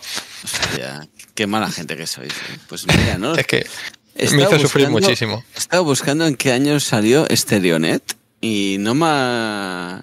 Así en la búsqueda rápida no lo he encontrado muy seguro, pero creo que fue en el año 2000 cuando apareció la primera versión de Stereonet. Yo recuerdo Y está, usarlo. está muy 2002. desarrollado, ¿eh? Ahora está en tres di- dimensiones y tal. Vale, por eso, versión 1500 ya. En 2002 cuando acabaste, ¿no? 2001, 2002, cuando acabé la carrera, eh, lo usé, lo usé por primera vez. Sí. Bueno. Yo tenía un colega que programaba en Basic y tenía un programita para hacer proyección estereográfica en Basic. En Basic. Eso ya sí que es riza de riza. eso ya- Sí. Eso ya es nivelón, ¿eh? Total. Eso sí, no le podías poner la horizontal porque petaba. Si le ponías muchos ceros, mm, no lo entendía. Pero vamos, le ponías 0,1 y ya, ya bien. Sí, yo el otro día hablaba con un amigo o una amiga, no recuerdo, no recuerdo quién era, pero le comentaba que en la carrera estuvimos haciendo también uso de un programa de estadística para minería. Y tú le introducías los datos y te decía dónde era más interesante encontrar el, el yacimiento y tal. Pero era muy rudimentario, pero muy, muy rudimentario. No me acuerdo yo, ¿eh? ¿No? ¿Tú hiciste? Marcando con pantallas negras y, Sí, y cosas. mucha pantalla negra y mucho numerito en blanco o en. Era una optativa, a lo mejor que no la cursé yo. Sí, era... Yacim- no, no era yacimientos, era... No, porque esa sí la cursé. sé, no, recuerdo el nombre. Había las obligatorias, las optativas y las de y las libres. Libre disposición. Libre elección en catalán. libre elección. Sí. Troncal, obligatoria, optativa, libre elección y, Correcto. y los y luego el típico curso de enología que te vas porque te dan un crédito. Sí, Yo es me que- fui a hacer el típico curso de cinco días en Sigüenza de arte y me dieron unos cuantos créditos. Oye, Pero pues tanto, art- a tanto los- arte que hiciste, no, no has dicho nada de Medina Zara versión artística, que yo todo el rato lo he esperado y no, no ha salido. Es que era un curso de arte moderno, era muy triste. Ah, mo- pero, moderno a es ver, Medina Zara. A ver, Medina Zara era, era bastante contemporáneo, ahora ya no tan, pero yo creo que he ido a algún concierto ¿eh, de Medina Zara. voluntariamente.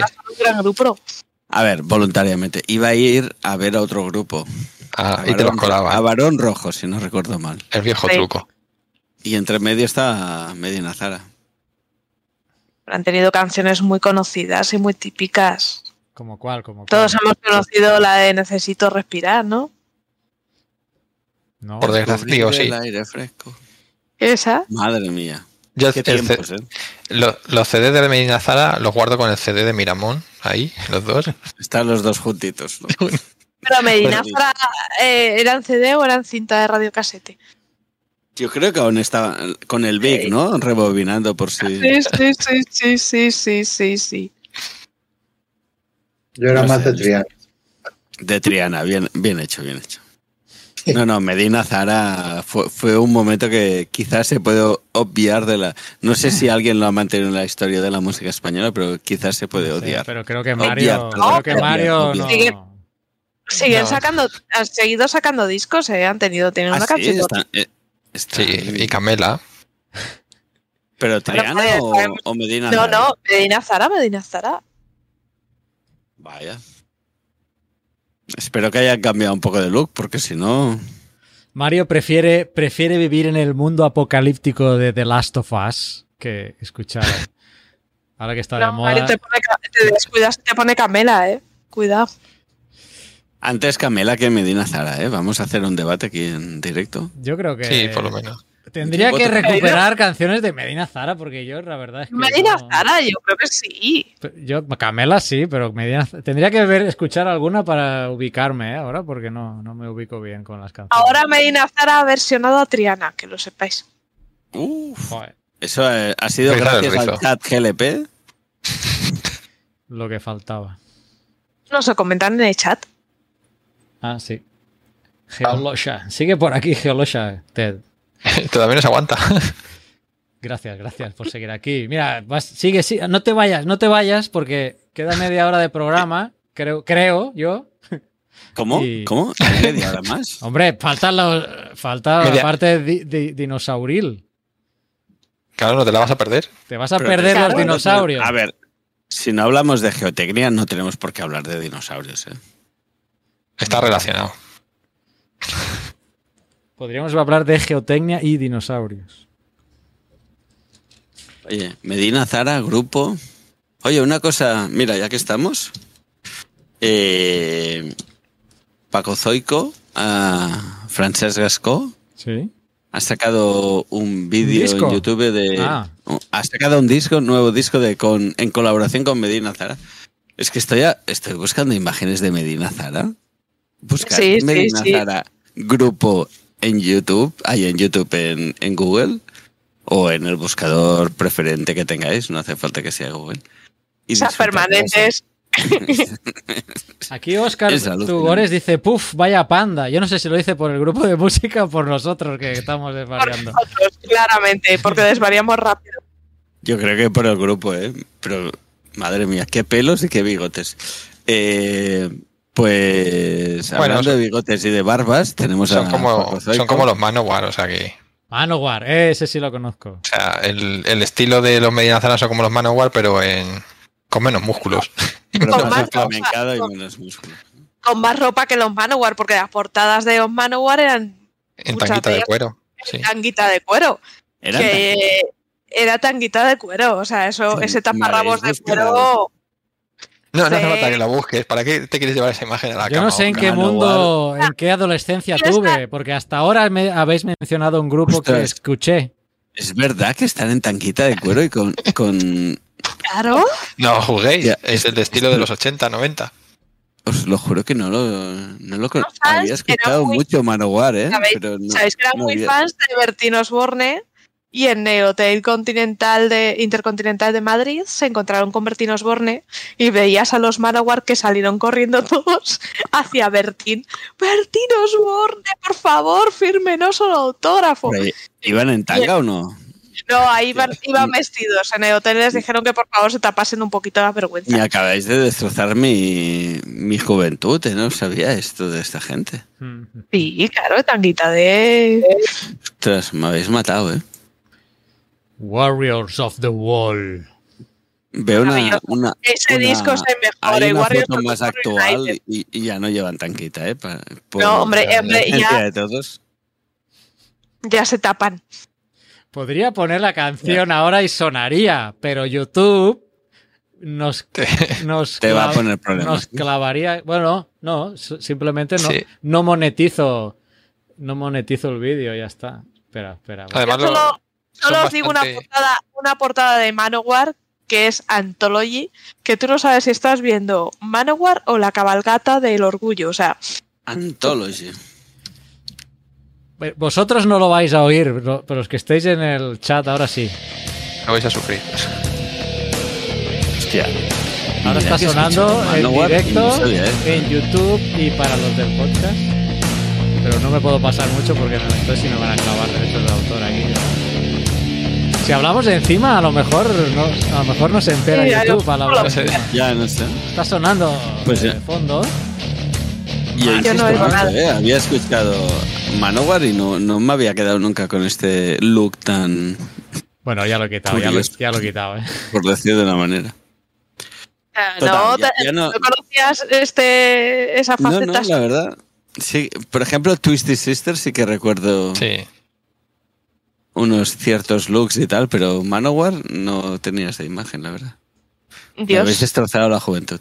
Dios. Bueno, bueno. Eso estaba pensando. Pues encarrilemos esto, sí. Sí, por favor. A ver, ¿cómo, cómo podemos justa- eh, juntar Manowar con geología? Esto es complicado. No sé. Pero no, ChatGPT, No. dame un segundo. Sí, pero pregunta eso. Yo voy a ¿Qué dir- te yo voy a preguntar, ¿no tiene Manowar alguna canción que hable de dinosaurios? No.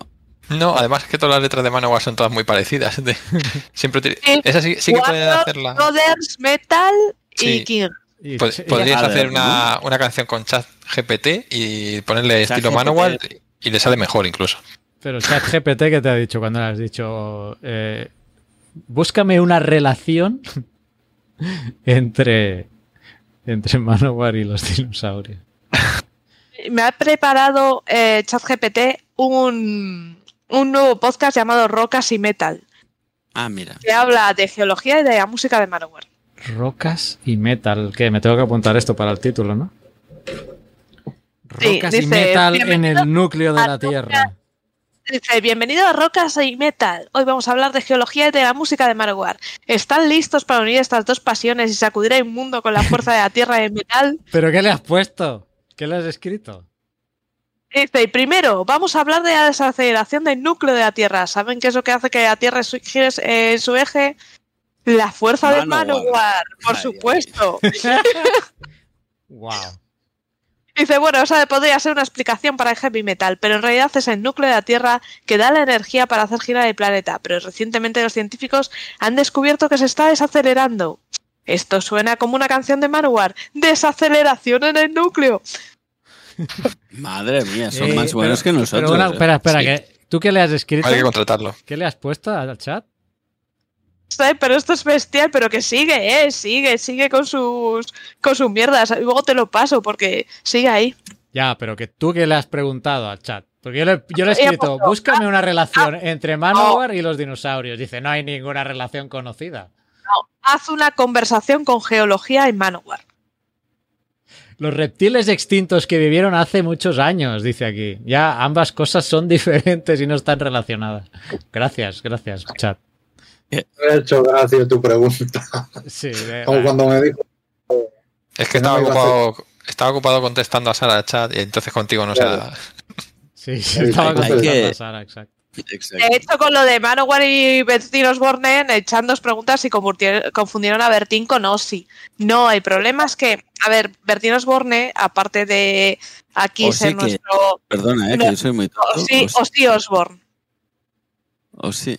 o- Bertín Osborne. otro, Ber- no, Ah, tienes a Bertín Osborne, Osborne y Ozzy Osborne, que es apellida, claro, Ozzy Osborne.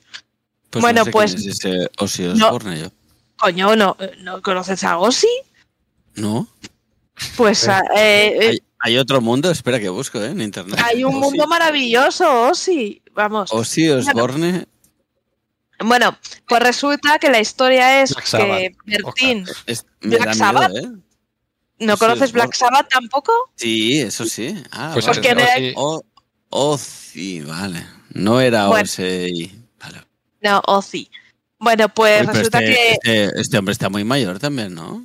está hecho polvo, ya ha dejado la, música y va en bastón. Pero también pe- piénsalo, se ha drogado como un- más que. Van Bastón podría ser el nombre de una canción o de un grupo, ¿eh? Van Bastón. Voy al concierto del Van Bastón. Y eso que te ha hecho es una canción, el chat GPT. No me ha hecho Porque un yo le, he programa. dicho, un yo le he dicho que me haga una canción. Y me dice, verso 1. Ay, Dios mío. Le he dicho. le he dicho, hazme una canción con dinosaurios como las de Manowar. Y empieza. Verso 1.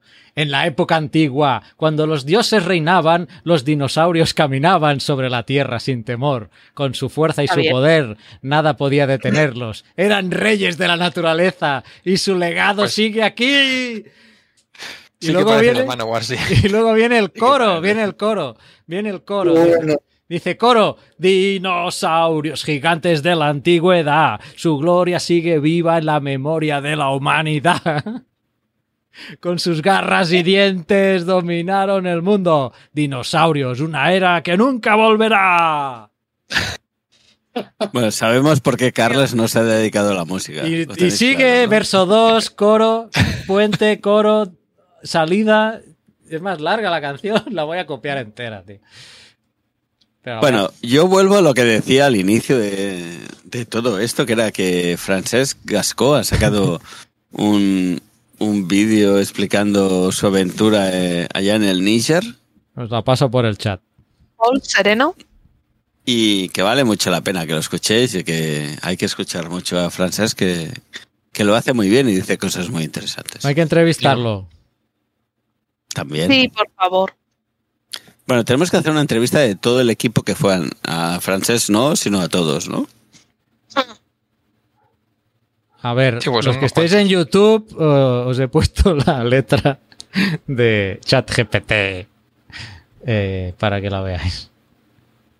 Aquí la Para que la cantáis por dentro, ¿no? Aquí la O tenéis. No, no está completa, está. sí, Pod- porque es muy Podríamos hacer un concurso de canciones, ¿eh, Carles? Estilo mano, Que gen- que la gente nos envíe vídeos estilo Manowar con Uh, vídeos, vídeos. O sea, pides mucho, ¿eh? Que hagan un vídeo, pero bueno, del, del formato que quieran. Sí. Yo Eh, después de ver Manowar en tanga, mi vida se ha Eh. desmoronado. Sí, sí, sí, sí. Bueno, Mario, yo creo que con ese coro que he cantado de Manowar he dado paso más que de sobra para que hables de dinosaurios ya. Sí, nada, comentar solo por encima dos Que noticias. puedes hablar de trilobites o lo que quieras, ¿eh? Tampoco tienes que, por qué hablar de dinosaurios. Voy a hablar Sí. de eh, dinosaurios, bueno, de ornitodiros voy a hablar. Así que de dinosaurios y de pterosaurios. Dinos lo que quieras. Nada, do- Dos noticias rápidas. Una es el descubrimiento de un pterodáctiloideo de Bavaria, de la zona esta donde son tan famosos los, los fósiles estos que están súper completos. El fósil es una maravilla que es Balaenognathus, que traducido es eh, como mandíbula de, de ballena o algo así similar. Esta noticia me la pasó María Rives, Neferchiti, y el, el fósil es una maravilla. O sea, está, yo creo que está casi completo. Se ve perfectamente todos los, los rasgos que descri- describen. Y la novedad de este pterodá- pterodáctilo es que da un momento, un momento. Se, se ven los, eh, analicemos la frase. Se ven los rasgos que describen. Si no, no Sí. podrían describirlos, ¿no? Bueno, hay algunos que se los inventan. En el- la Ah, paleontología descriptiva es muy... ¿Estás diciendo que los paleontólogos se inventan cosas? No, hay, hay algunos que utilizan a lo mejor un, algo muy fragmentario y Interpretación y de- subjetiva. Extrapolan Vamos, que- demasiado. que, sí. que de una de un M2, de una diente ahí, de un molar, del segundo molar se inventan toda la fisonomía, ¿no? Bu- Sí, bu- bu- bueno, esos mamíferos pasado eh, sobre todo muchísimo, o sea que... Pero bueno, en este caso es que está muy, muy entero, yo creo que completo directamente, y es una maravilla porque es un, un- ya digo, un pterosaurio que tiene unas adaptaciones para la vida acuática, y es- si os leéis el paper es de del Jurásico tardío de, de Bavaria, de, de estas calizas litográficas tan, tan chulas que nos han dado tantas maravillas de, de fósiles, porque esa- en esa época era toda esa zona era, bueno, toda Europa era un, como un rosario de, de islas así bastantes con una temperatura tirando a tropical o casi. Muy, Un lagún de estos guays. sí, de ese estilo. Y el en. Cataluña tenemos un, un yacimiento muy chulo de las calcáreas litográficas del Montsec, le dicen, Y que salen bichos muy, muy guapos. Es que se, se quedan que parecen que están, vamos, no vivos, pues, pero casi. Están ahí enganchados, ¿no? Oscar, Oscar, cuando, cuando Mario ha dicho que el paper era del Jurásico, esperaba un chiste ahí, ¿eh? pero bueno. Ah, O sea que no ha estado, no ha estado preparado. no estaba, no estaba Era preparado. porque era del nivel, tampoco, ¿eh? hostia, que, que antiguo es el paper. Claro, déjalo, Ah. déjalo, déjalo. Déjalo, Es, es- es tu nivel, no es el mío. ese. Vaya. Pues eh, el animal es bastante interesante porque tiene unas adaptaciones para la vida eh, de, de vadeo del agua, parecido a como lo hacen ahora los, por ejemplo, los flamencos y animales así. Y tiene la, se ve el cráneo con, me parece que rondaba los 400 y pico dientes, que los tiene colocados para hacer filtración de agua. Es como un peine completo, como tienen las, las ballenas o eso, que tienen así todo muy, muy seguidos. Y encima la parte distal de- del, del hocico tiene como las como los picospátulas que, que vemos ahora en nuestras en nuestros hume- humedales, que tiene la zona más amplia para tener una superficie mayor para, para poder filtrar ahí. Y las extremidades también las tiene alargadas, que era que se nota que, que el animal iba andando y, y filtrando ani- animalitos, supongo serían infusorios y otros tipos de, Vamos, que era un flamenco. Sí, está, era ¿no? parecido a un flamenco el, el estilo de vida, o digamos que los flamencos le copiaron a él, porque los flamencos son más modernos. O sea que en el fondo, siempre que dicen este dinosaurio se parece a un avestruz, es al revés. El avestruz se parece al dinosaurio, pero bueno.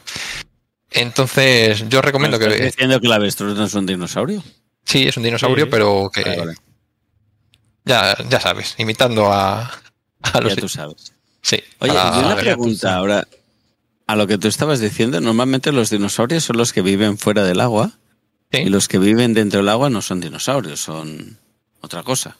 Bueno, es una clasificación muy. Bueno, eh, recordad que estamos hablando de un pterodáctilo, de un pterosaurio, de un pterodáctiloideo, que no es un dinosaurio, es un es el grupo hermano justo de los dinosaurios. Por eso dije que iba a hablar de ornitodiros, que es el, el clado Ah, que engloba a, a pterosaurios y a, y a dinosaurios, porque son tienen muchas muchos rasgos en común. Pero no, sí, dinosaurios eh, acuáticos y anfibios, en este caso sería anfibio realmente, había, había muchos, había varios tipos. De hecho, Istiornis y todo eso son dinosaurios acuáticos. Pingüino es un dinosaurio acuático.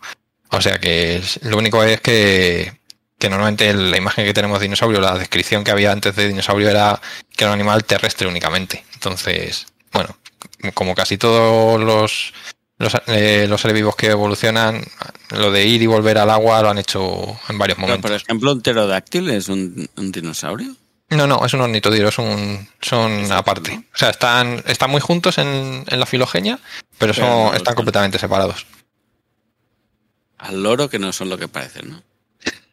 Sí, hay que tener cuidado. sí, te pasa lo mismo, aunque están mucho más separados los complesiosaurios, ictiosaurios y todo eso, que siempre la gente, un dinosaurio y son que son animales que no, no tienen nada que ver. Pero en, en este caso los pterosaurios sí que son, están muy emparentados con, con ellos. Tienen rasgos así muy similares en, algunas cosas basales y tal. Entonces, pero vamos, que son, son un grupo distinto. Son los primeros animales que, después de los insectos realmente, que, que se dedicaron a volar antes que, que los propios dinosaurios ya convertidos en, en aves. Los pterodáctilos y los, vamos, los pterosaurios en general eran, eran los primeros que, alcanzaron el vuelo. Y os recomiendo sobre todo que echéis un vistazo al artículo y a las imágenes que vienen bien ampliada la, cabeza y separados los, elementos y bien coloreados y tal, porque es una preciosidad, que solo merece la pena por, verlo, más que... Es muy interesante lo que la información que nos aporta el, animal y los estilos de vida por los que podían pasar los pterosaurios, pero el fósil es que es precioso. Lo que no sé dónde está alojado. Tengo que, si se podrá ver en un futuro en alguna exposición, los, porque es una maravilla. Me pasas los links sí, para ponerlos en el. Paso el. Sí, ahora mismo. ¿Y, el otro que voy a comentar. dices? En Bavaria, en la, con, estos siempre son de esta zona de cercana a, a Múnich y a toda uh -huh. esa zona de en Alemania, que los que es donde han aparecido unos, unos fósiles maravillosos de esta época. Y justo ahora todo lo contrario. En España han en el yacimiento de lo hueco del, del Cretácico se ha encontrado una la parte de me parece, una tibia y, y la parte proximal de los, de los del tarso y por ahí de un de un terópodo que se ha clasificado porque lo han hecho muy bien en este artículo y no es como por ejemplo en otros paleontólogos que tienen un fragmento de dinosaurio y ya le ponen un nombre y especie nueva, etcétera.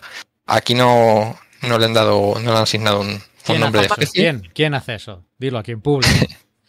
no, no. Se suele hacer dependiendo de si necesitas financiación, yo creo, o algo de eso. Y entonces, pero aquí la verdad es que los aquí, yo creo que en España en general, y bueno, está estudios de, de la UNED, del grupo de la UNED, y también está Elizabeth Malafalla, que es de, de Portugal, del no, no recuerdo ahora el, el, el Malafalla es un nombre muy geológico, ¿eh? Sí.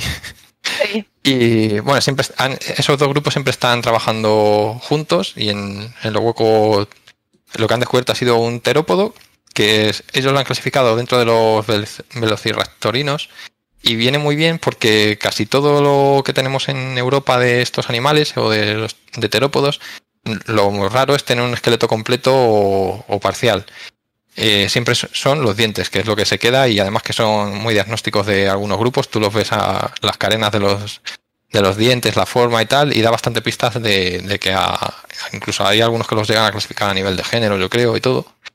Y en, en, este caso lo que han encontrado ha sido parte de una pata izquierda, creo que era, de la, la parte final de, de, una pata, que no suele haber muchos muchos de este estilo. Entonces viene bien para conocer un poco la historia evolutiva de, del grupo que es, eh, lo que dicen en el artículo es que no hubo muchos cambios de fauna durante esa época, que era lo que ya apuntaban otros estudios, y con esto parece que lo que confirma, que, se, mantuvieron bastante estables en este en esta zona. Pues este, estos animales estaban en, en Europa, Asia y en, América, depende si son dromesaurios o velociraptorinos o lo que sea, entonces van, van cambiando un poco la zona y de momento, con los caracteres que tiene la pata y eso, lo han diagnosticado así. Ya veremos si en un futuro se, cambia, porque hubo un momento, yo creo, que llegaron a pensar que era un abelisáurido o incluso un ave gigante, creo que llegaron a, clasificarlo, pero parece ya que, que, está más claro. Entonces, igual, es interesante el paper por la información que, que nos da el conjunto, más que sea una especie nueva o no. Y de paleontología, yo creo que por hoy os dejo para que no para que Oscar no me regañe. Para no saturar, ¿no? Sí, ni siquiera voy a mencionar lo del, lo del cerebro de, guárdalo, del pez ese que me pasa. Nada, tú guárdalo, y, guárdalo para el mes que viene. Ah, lo único que sí que voy a decir, que no tiene nada que ver con paleontología, os lo dejo caer, que se ha empezado a construir el, el laboratorio de la fusión que va a ensayar. Sí, en Granada, que se ha puesto la primera roca. Bueno, Bien. la primera piedra, mejor dicho. Bien. Que se, es para.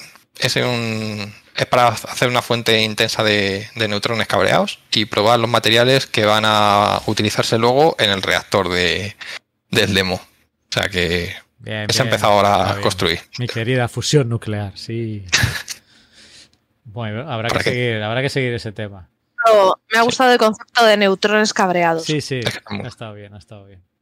Es que la, los lo físicos los llaman térmicos, otros los llaman no sé qué. No, nada, cabreados. Enojados. Una hora y 58 minutos de programa. Oscar.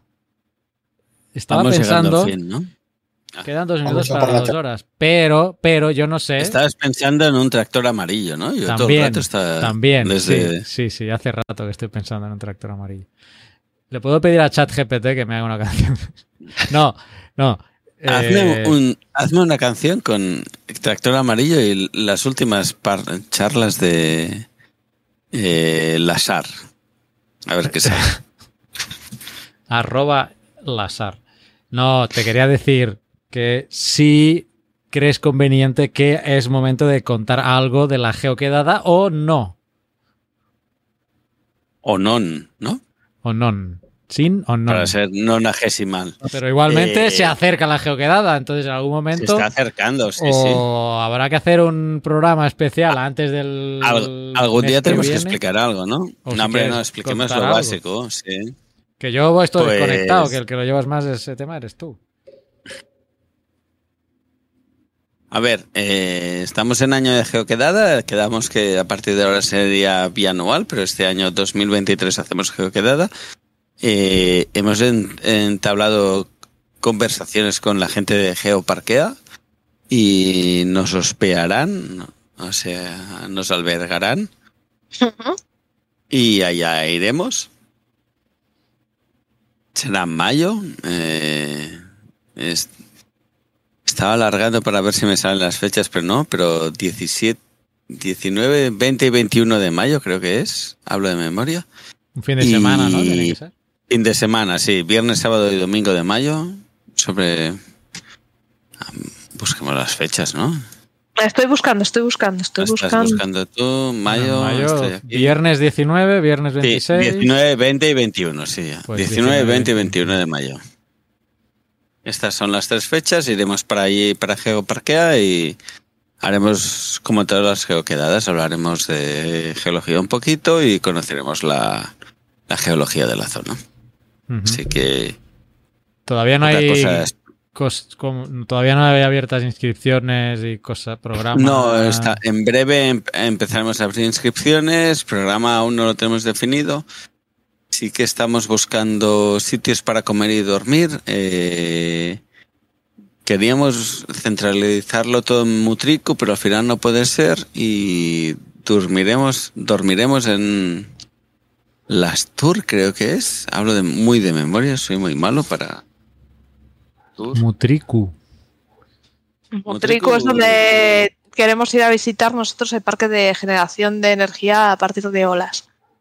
Ah, mira. sí. Ahí, ahí. Sí, una, cen- Sí. una central, un dimotriz allí. Son como esas serpientes que están en, en el mar, ¿no? No, esta, esta ¿No? está de- metida dentro de. En la- Ah, creo en que es un puerto o algo así, sí. Sí, las que tú dices son las Pelamis de Cantabria, Mm, que son. que no sé si seguirán todavía funcionando, si seguirán recabando datos o. Ya, ya, ya. Las fechas son 19, 20 y 21 de mayo. Sí. Y el sitio es Las Tours, si lo he dicho bien, para dormir y para comer y hacer las, las charlas y las visitas estaremos por la zona de Mutrico.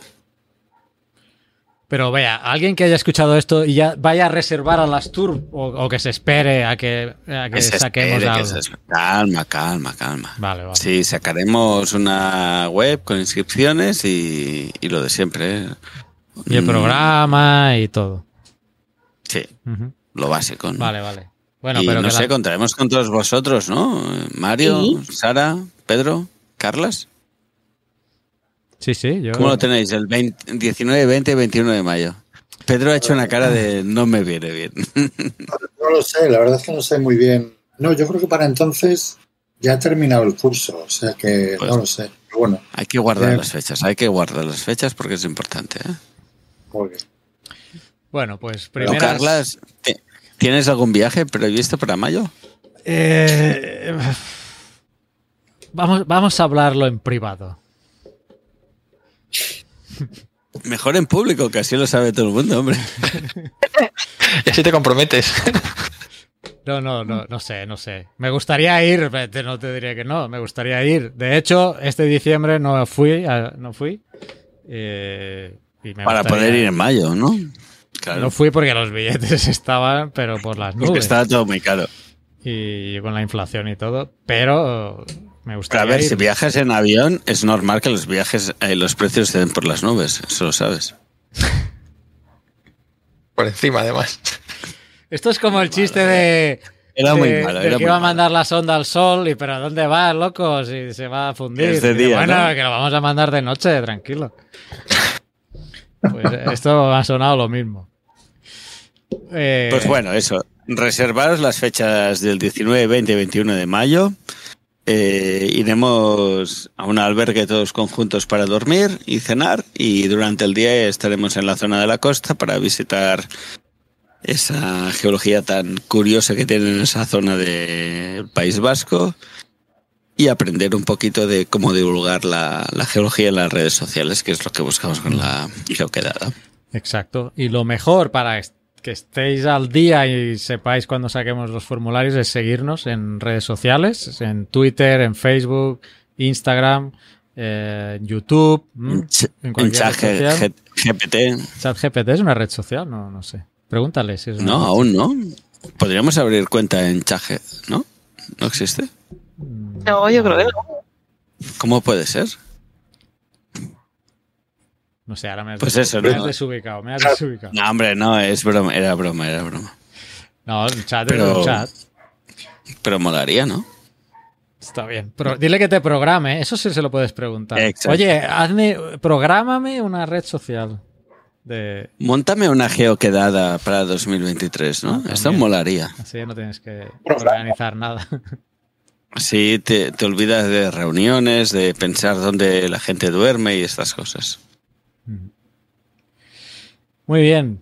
Pues creo que podríamos ir despidiendo el programa. Dejadme recordar lo que os he dicho, en redes sociales, seguidnos, dadle likes a los vídeos, nos ayuda mucho que nos des like y nos compartáis. Esto es lo que ayuda más al canal, dadnos difusión. Y eh, pues si además queréis colaborar, pues podéis donar en geocastaway.com. Ahí está eh, los métodos de donación, hay merchandising, hay tazas, que ahora no tengo Hay aquí. tazas, las tazas molan, ¿no? Hay tazas y camisetas que, ahora no- Hay camisetas. eh, que yo las Make the Foster It, the Foster It, ¿no? Hay, un, Make hay the una muy buena. be with you, sí. May the Forsterite. Exacto. May the Forsterite be with you. Esa, esa no sé si vino de la idea, fue de Pedro, además, creo que es lo Sí, sí, por eso lo decía. eh. La idea de- yo creo que en algo. Pedro tiene un 50% como mínimo de la de la recaudación. Sí, sí. De ahí. Bueno, yo lo, programa, no pasa nada. Te vas a hacer rico, ¿eh? Con eso. sí, ya verás. bueno, Sí, bueno, eh, la verdad, merchandising. no sé cuánta gente ha adquirido merchandising de Geocastaway, pero poco. Oye, las tazas molan, ¿eh? Sí, sí, ¿no? Sí, sí, la merchandising mola. Falta que la Y las camisetas molan más. Las camiseta- camisetas molan mucho. A mí me mola mucho la negra con la, con la del T-Rex. eh, y hay otra que es roja también con la del T-Rex. La roja con el T-Rex mola bastante. es, es muy guapa. Sí, sí. Y pues nada, eh, me voy despidiendo. Sara, gracias por estar un mes más. Gracias por invitarme. Eh, nos vemos el mes que viene. También a Mario, gracias. Igualmente, un saludo a todos. Y Pedro, también, gracias por pasarte otro mes por acá. Y Oscar, eh, director de la zona Atlántico Norte, Codirector, ¿no? Sí. codirector de la zona Atlántico Norte. Eh, nos vemos el mes que viene, ¿no? Sí, sí, donde Bueno, ponemos la bueno, R es y que- la L en las pistas. Espera, vamos a repetir lo del mes pasado. Estamos a 3 de febrero. Deberíamos grabar la última semana de febrero. Pero Nos vemos este mes. Además, febrero es corto, ¿eh? No- Es muy corto, nos vemos en un par de semanas. Uy, bueno, ponele que ya nos vamos a marzo, seguro. Dios. Y nada, todos los que habéis pasado, os habéis pasado también por el chat, nos habéis visto a través de YouTube, pues gracias a todos, un saludo. Y los que nos escucháis en formato podcast también, gracias por escucharnos y hasta el mes que viene. Chao. Chao. Adiós. ¡Chao! Envíanos tus comentarios, preguntas o sugerencias a geocastaway.gmail.com. Puedes escribirnos en nuestra web geocastaway.com. Búscanos en Facebook y en Twitter.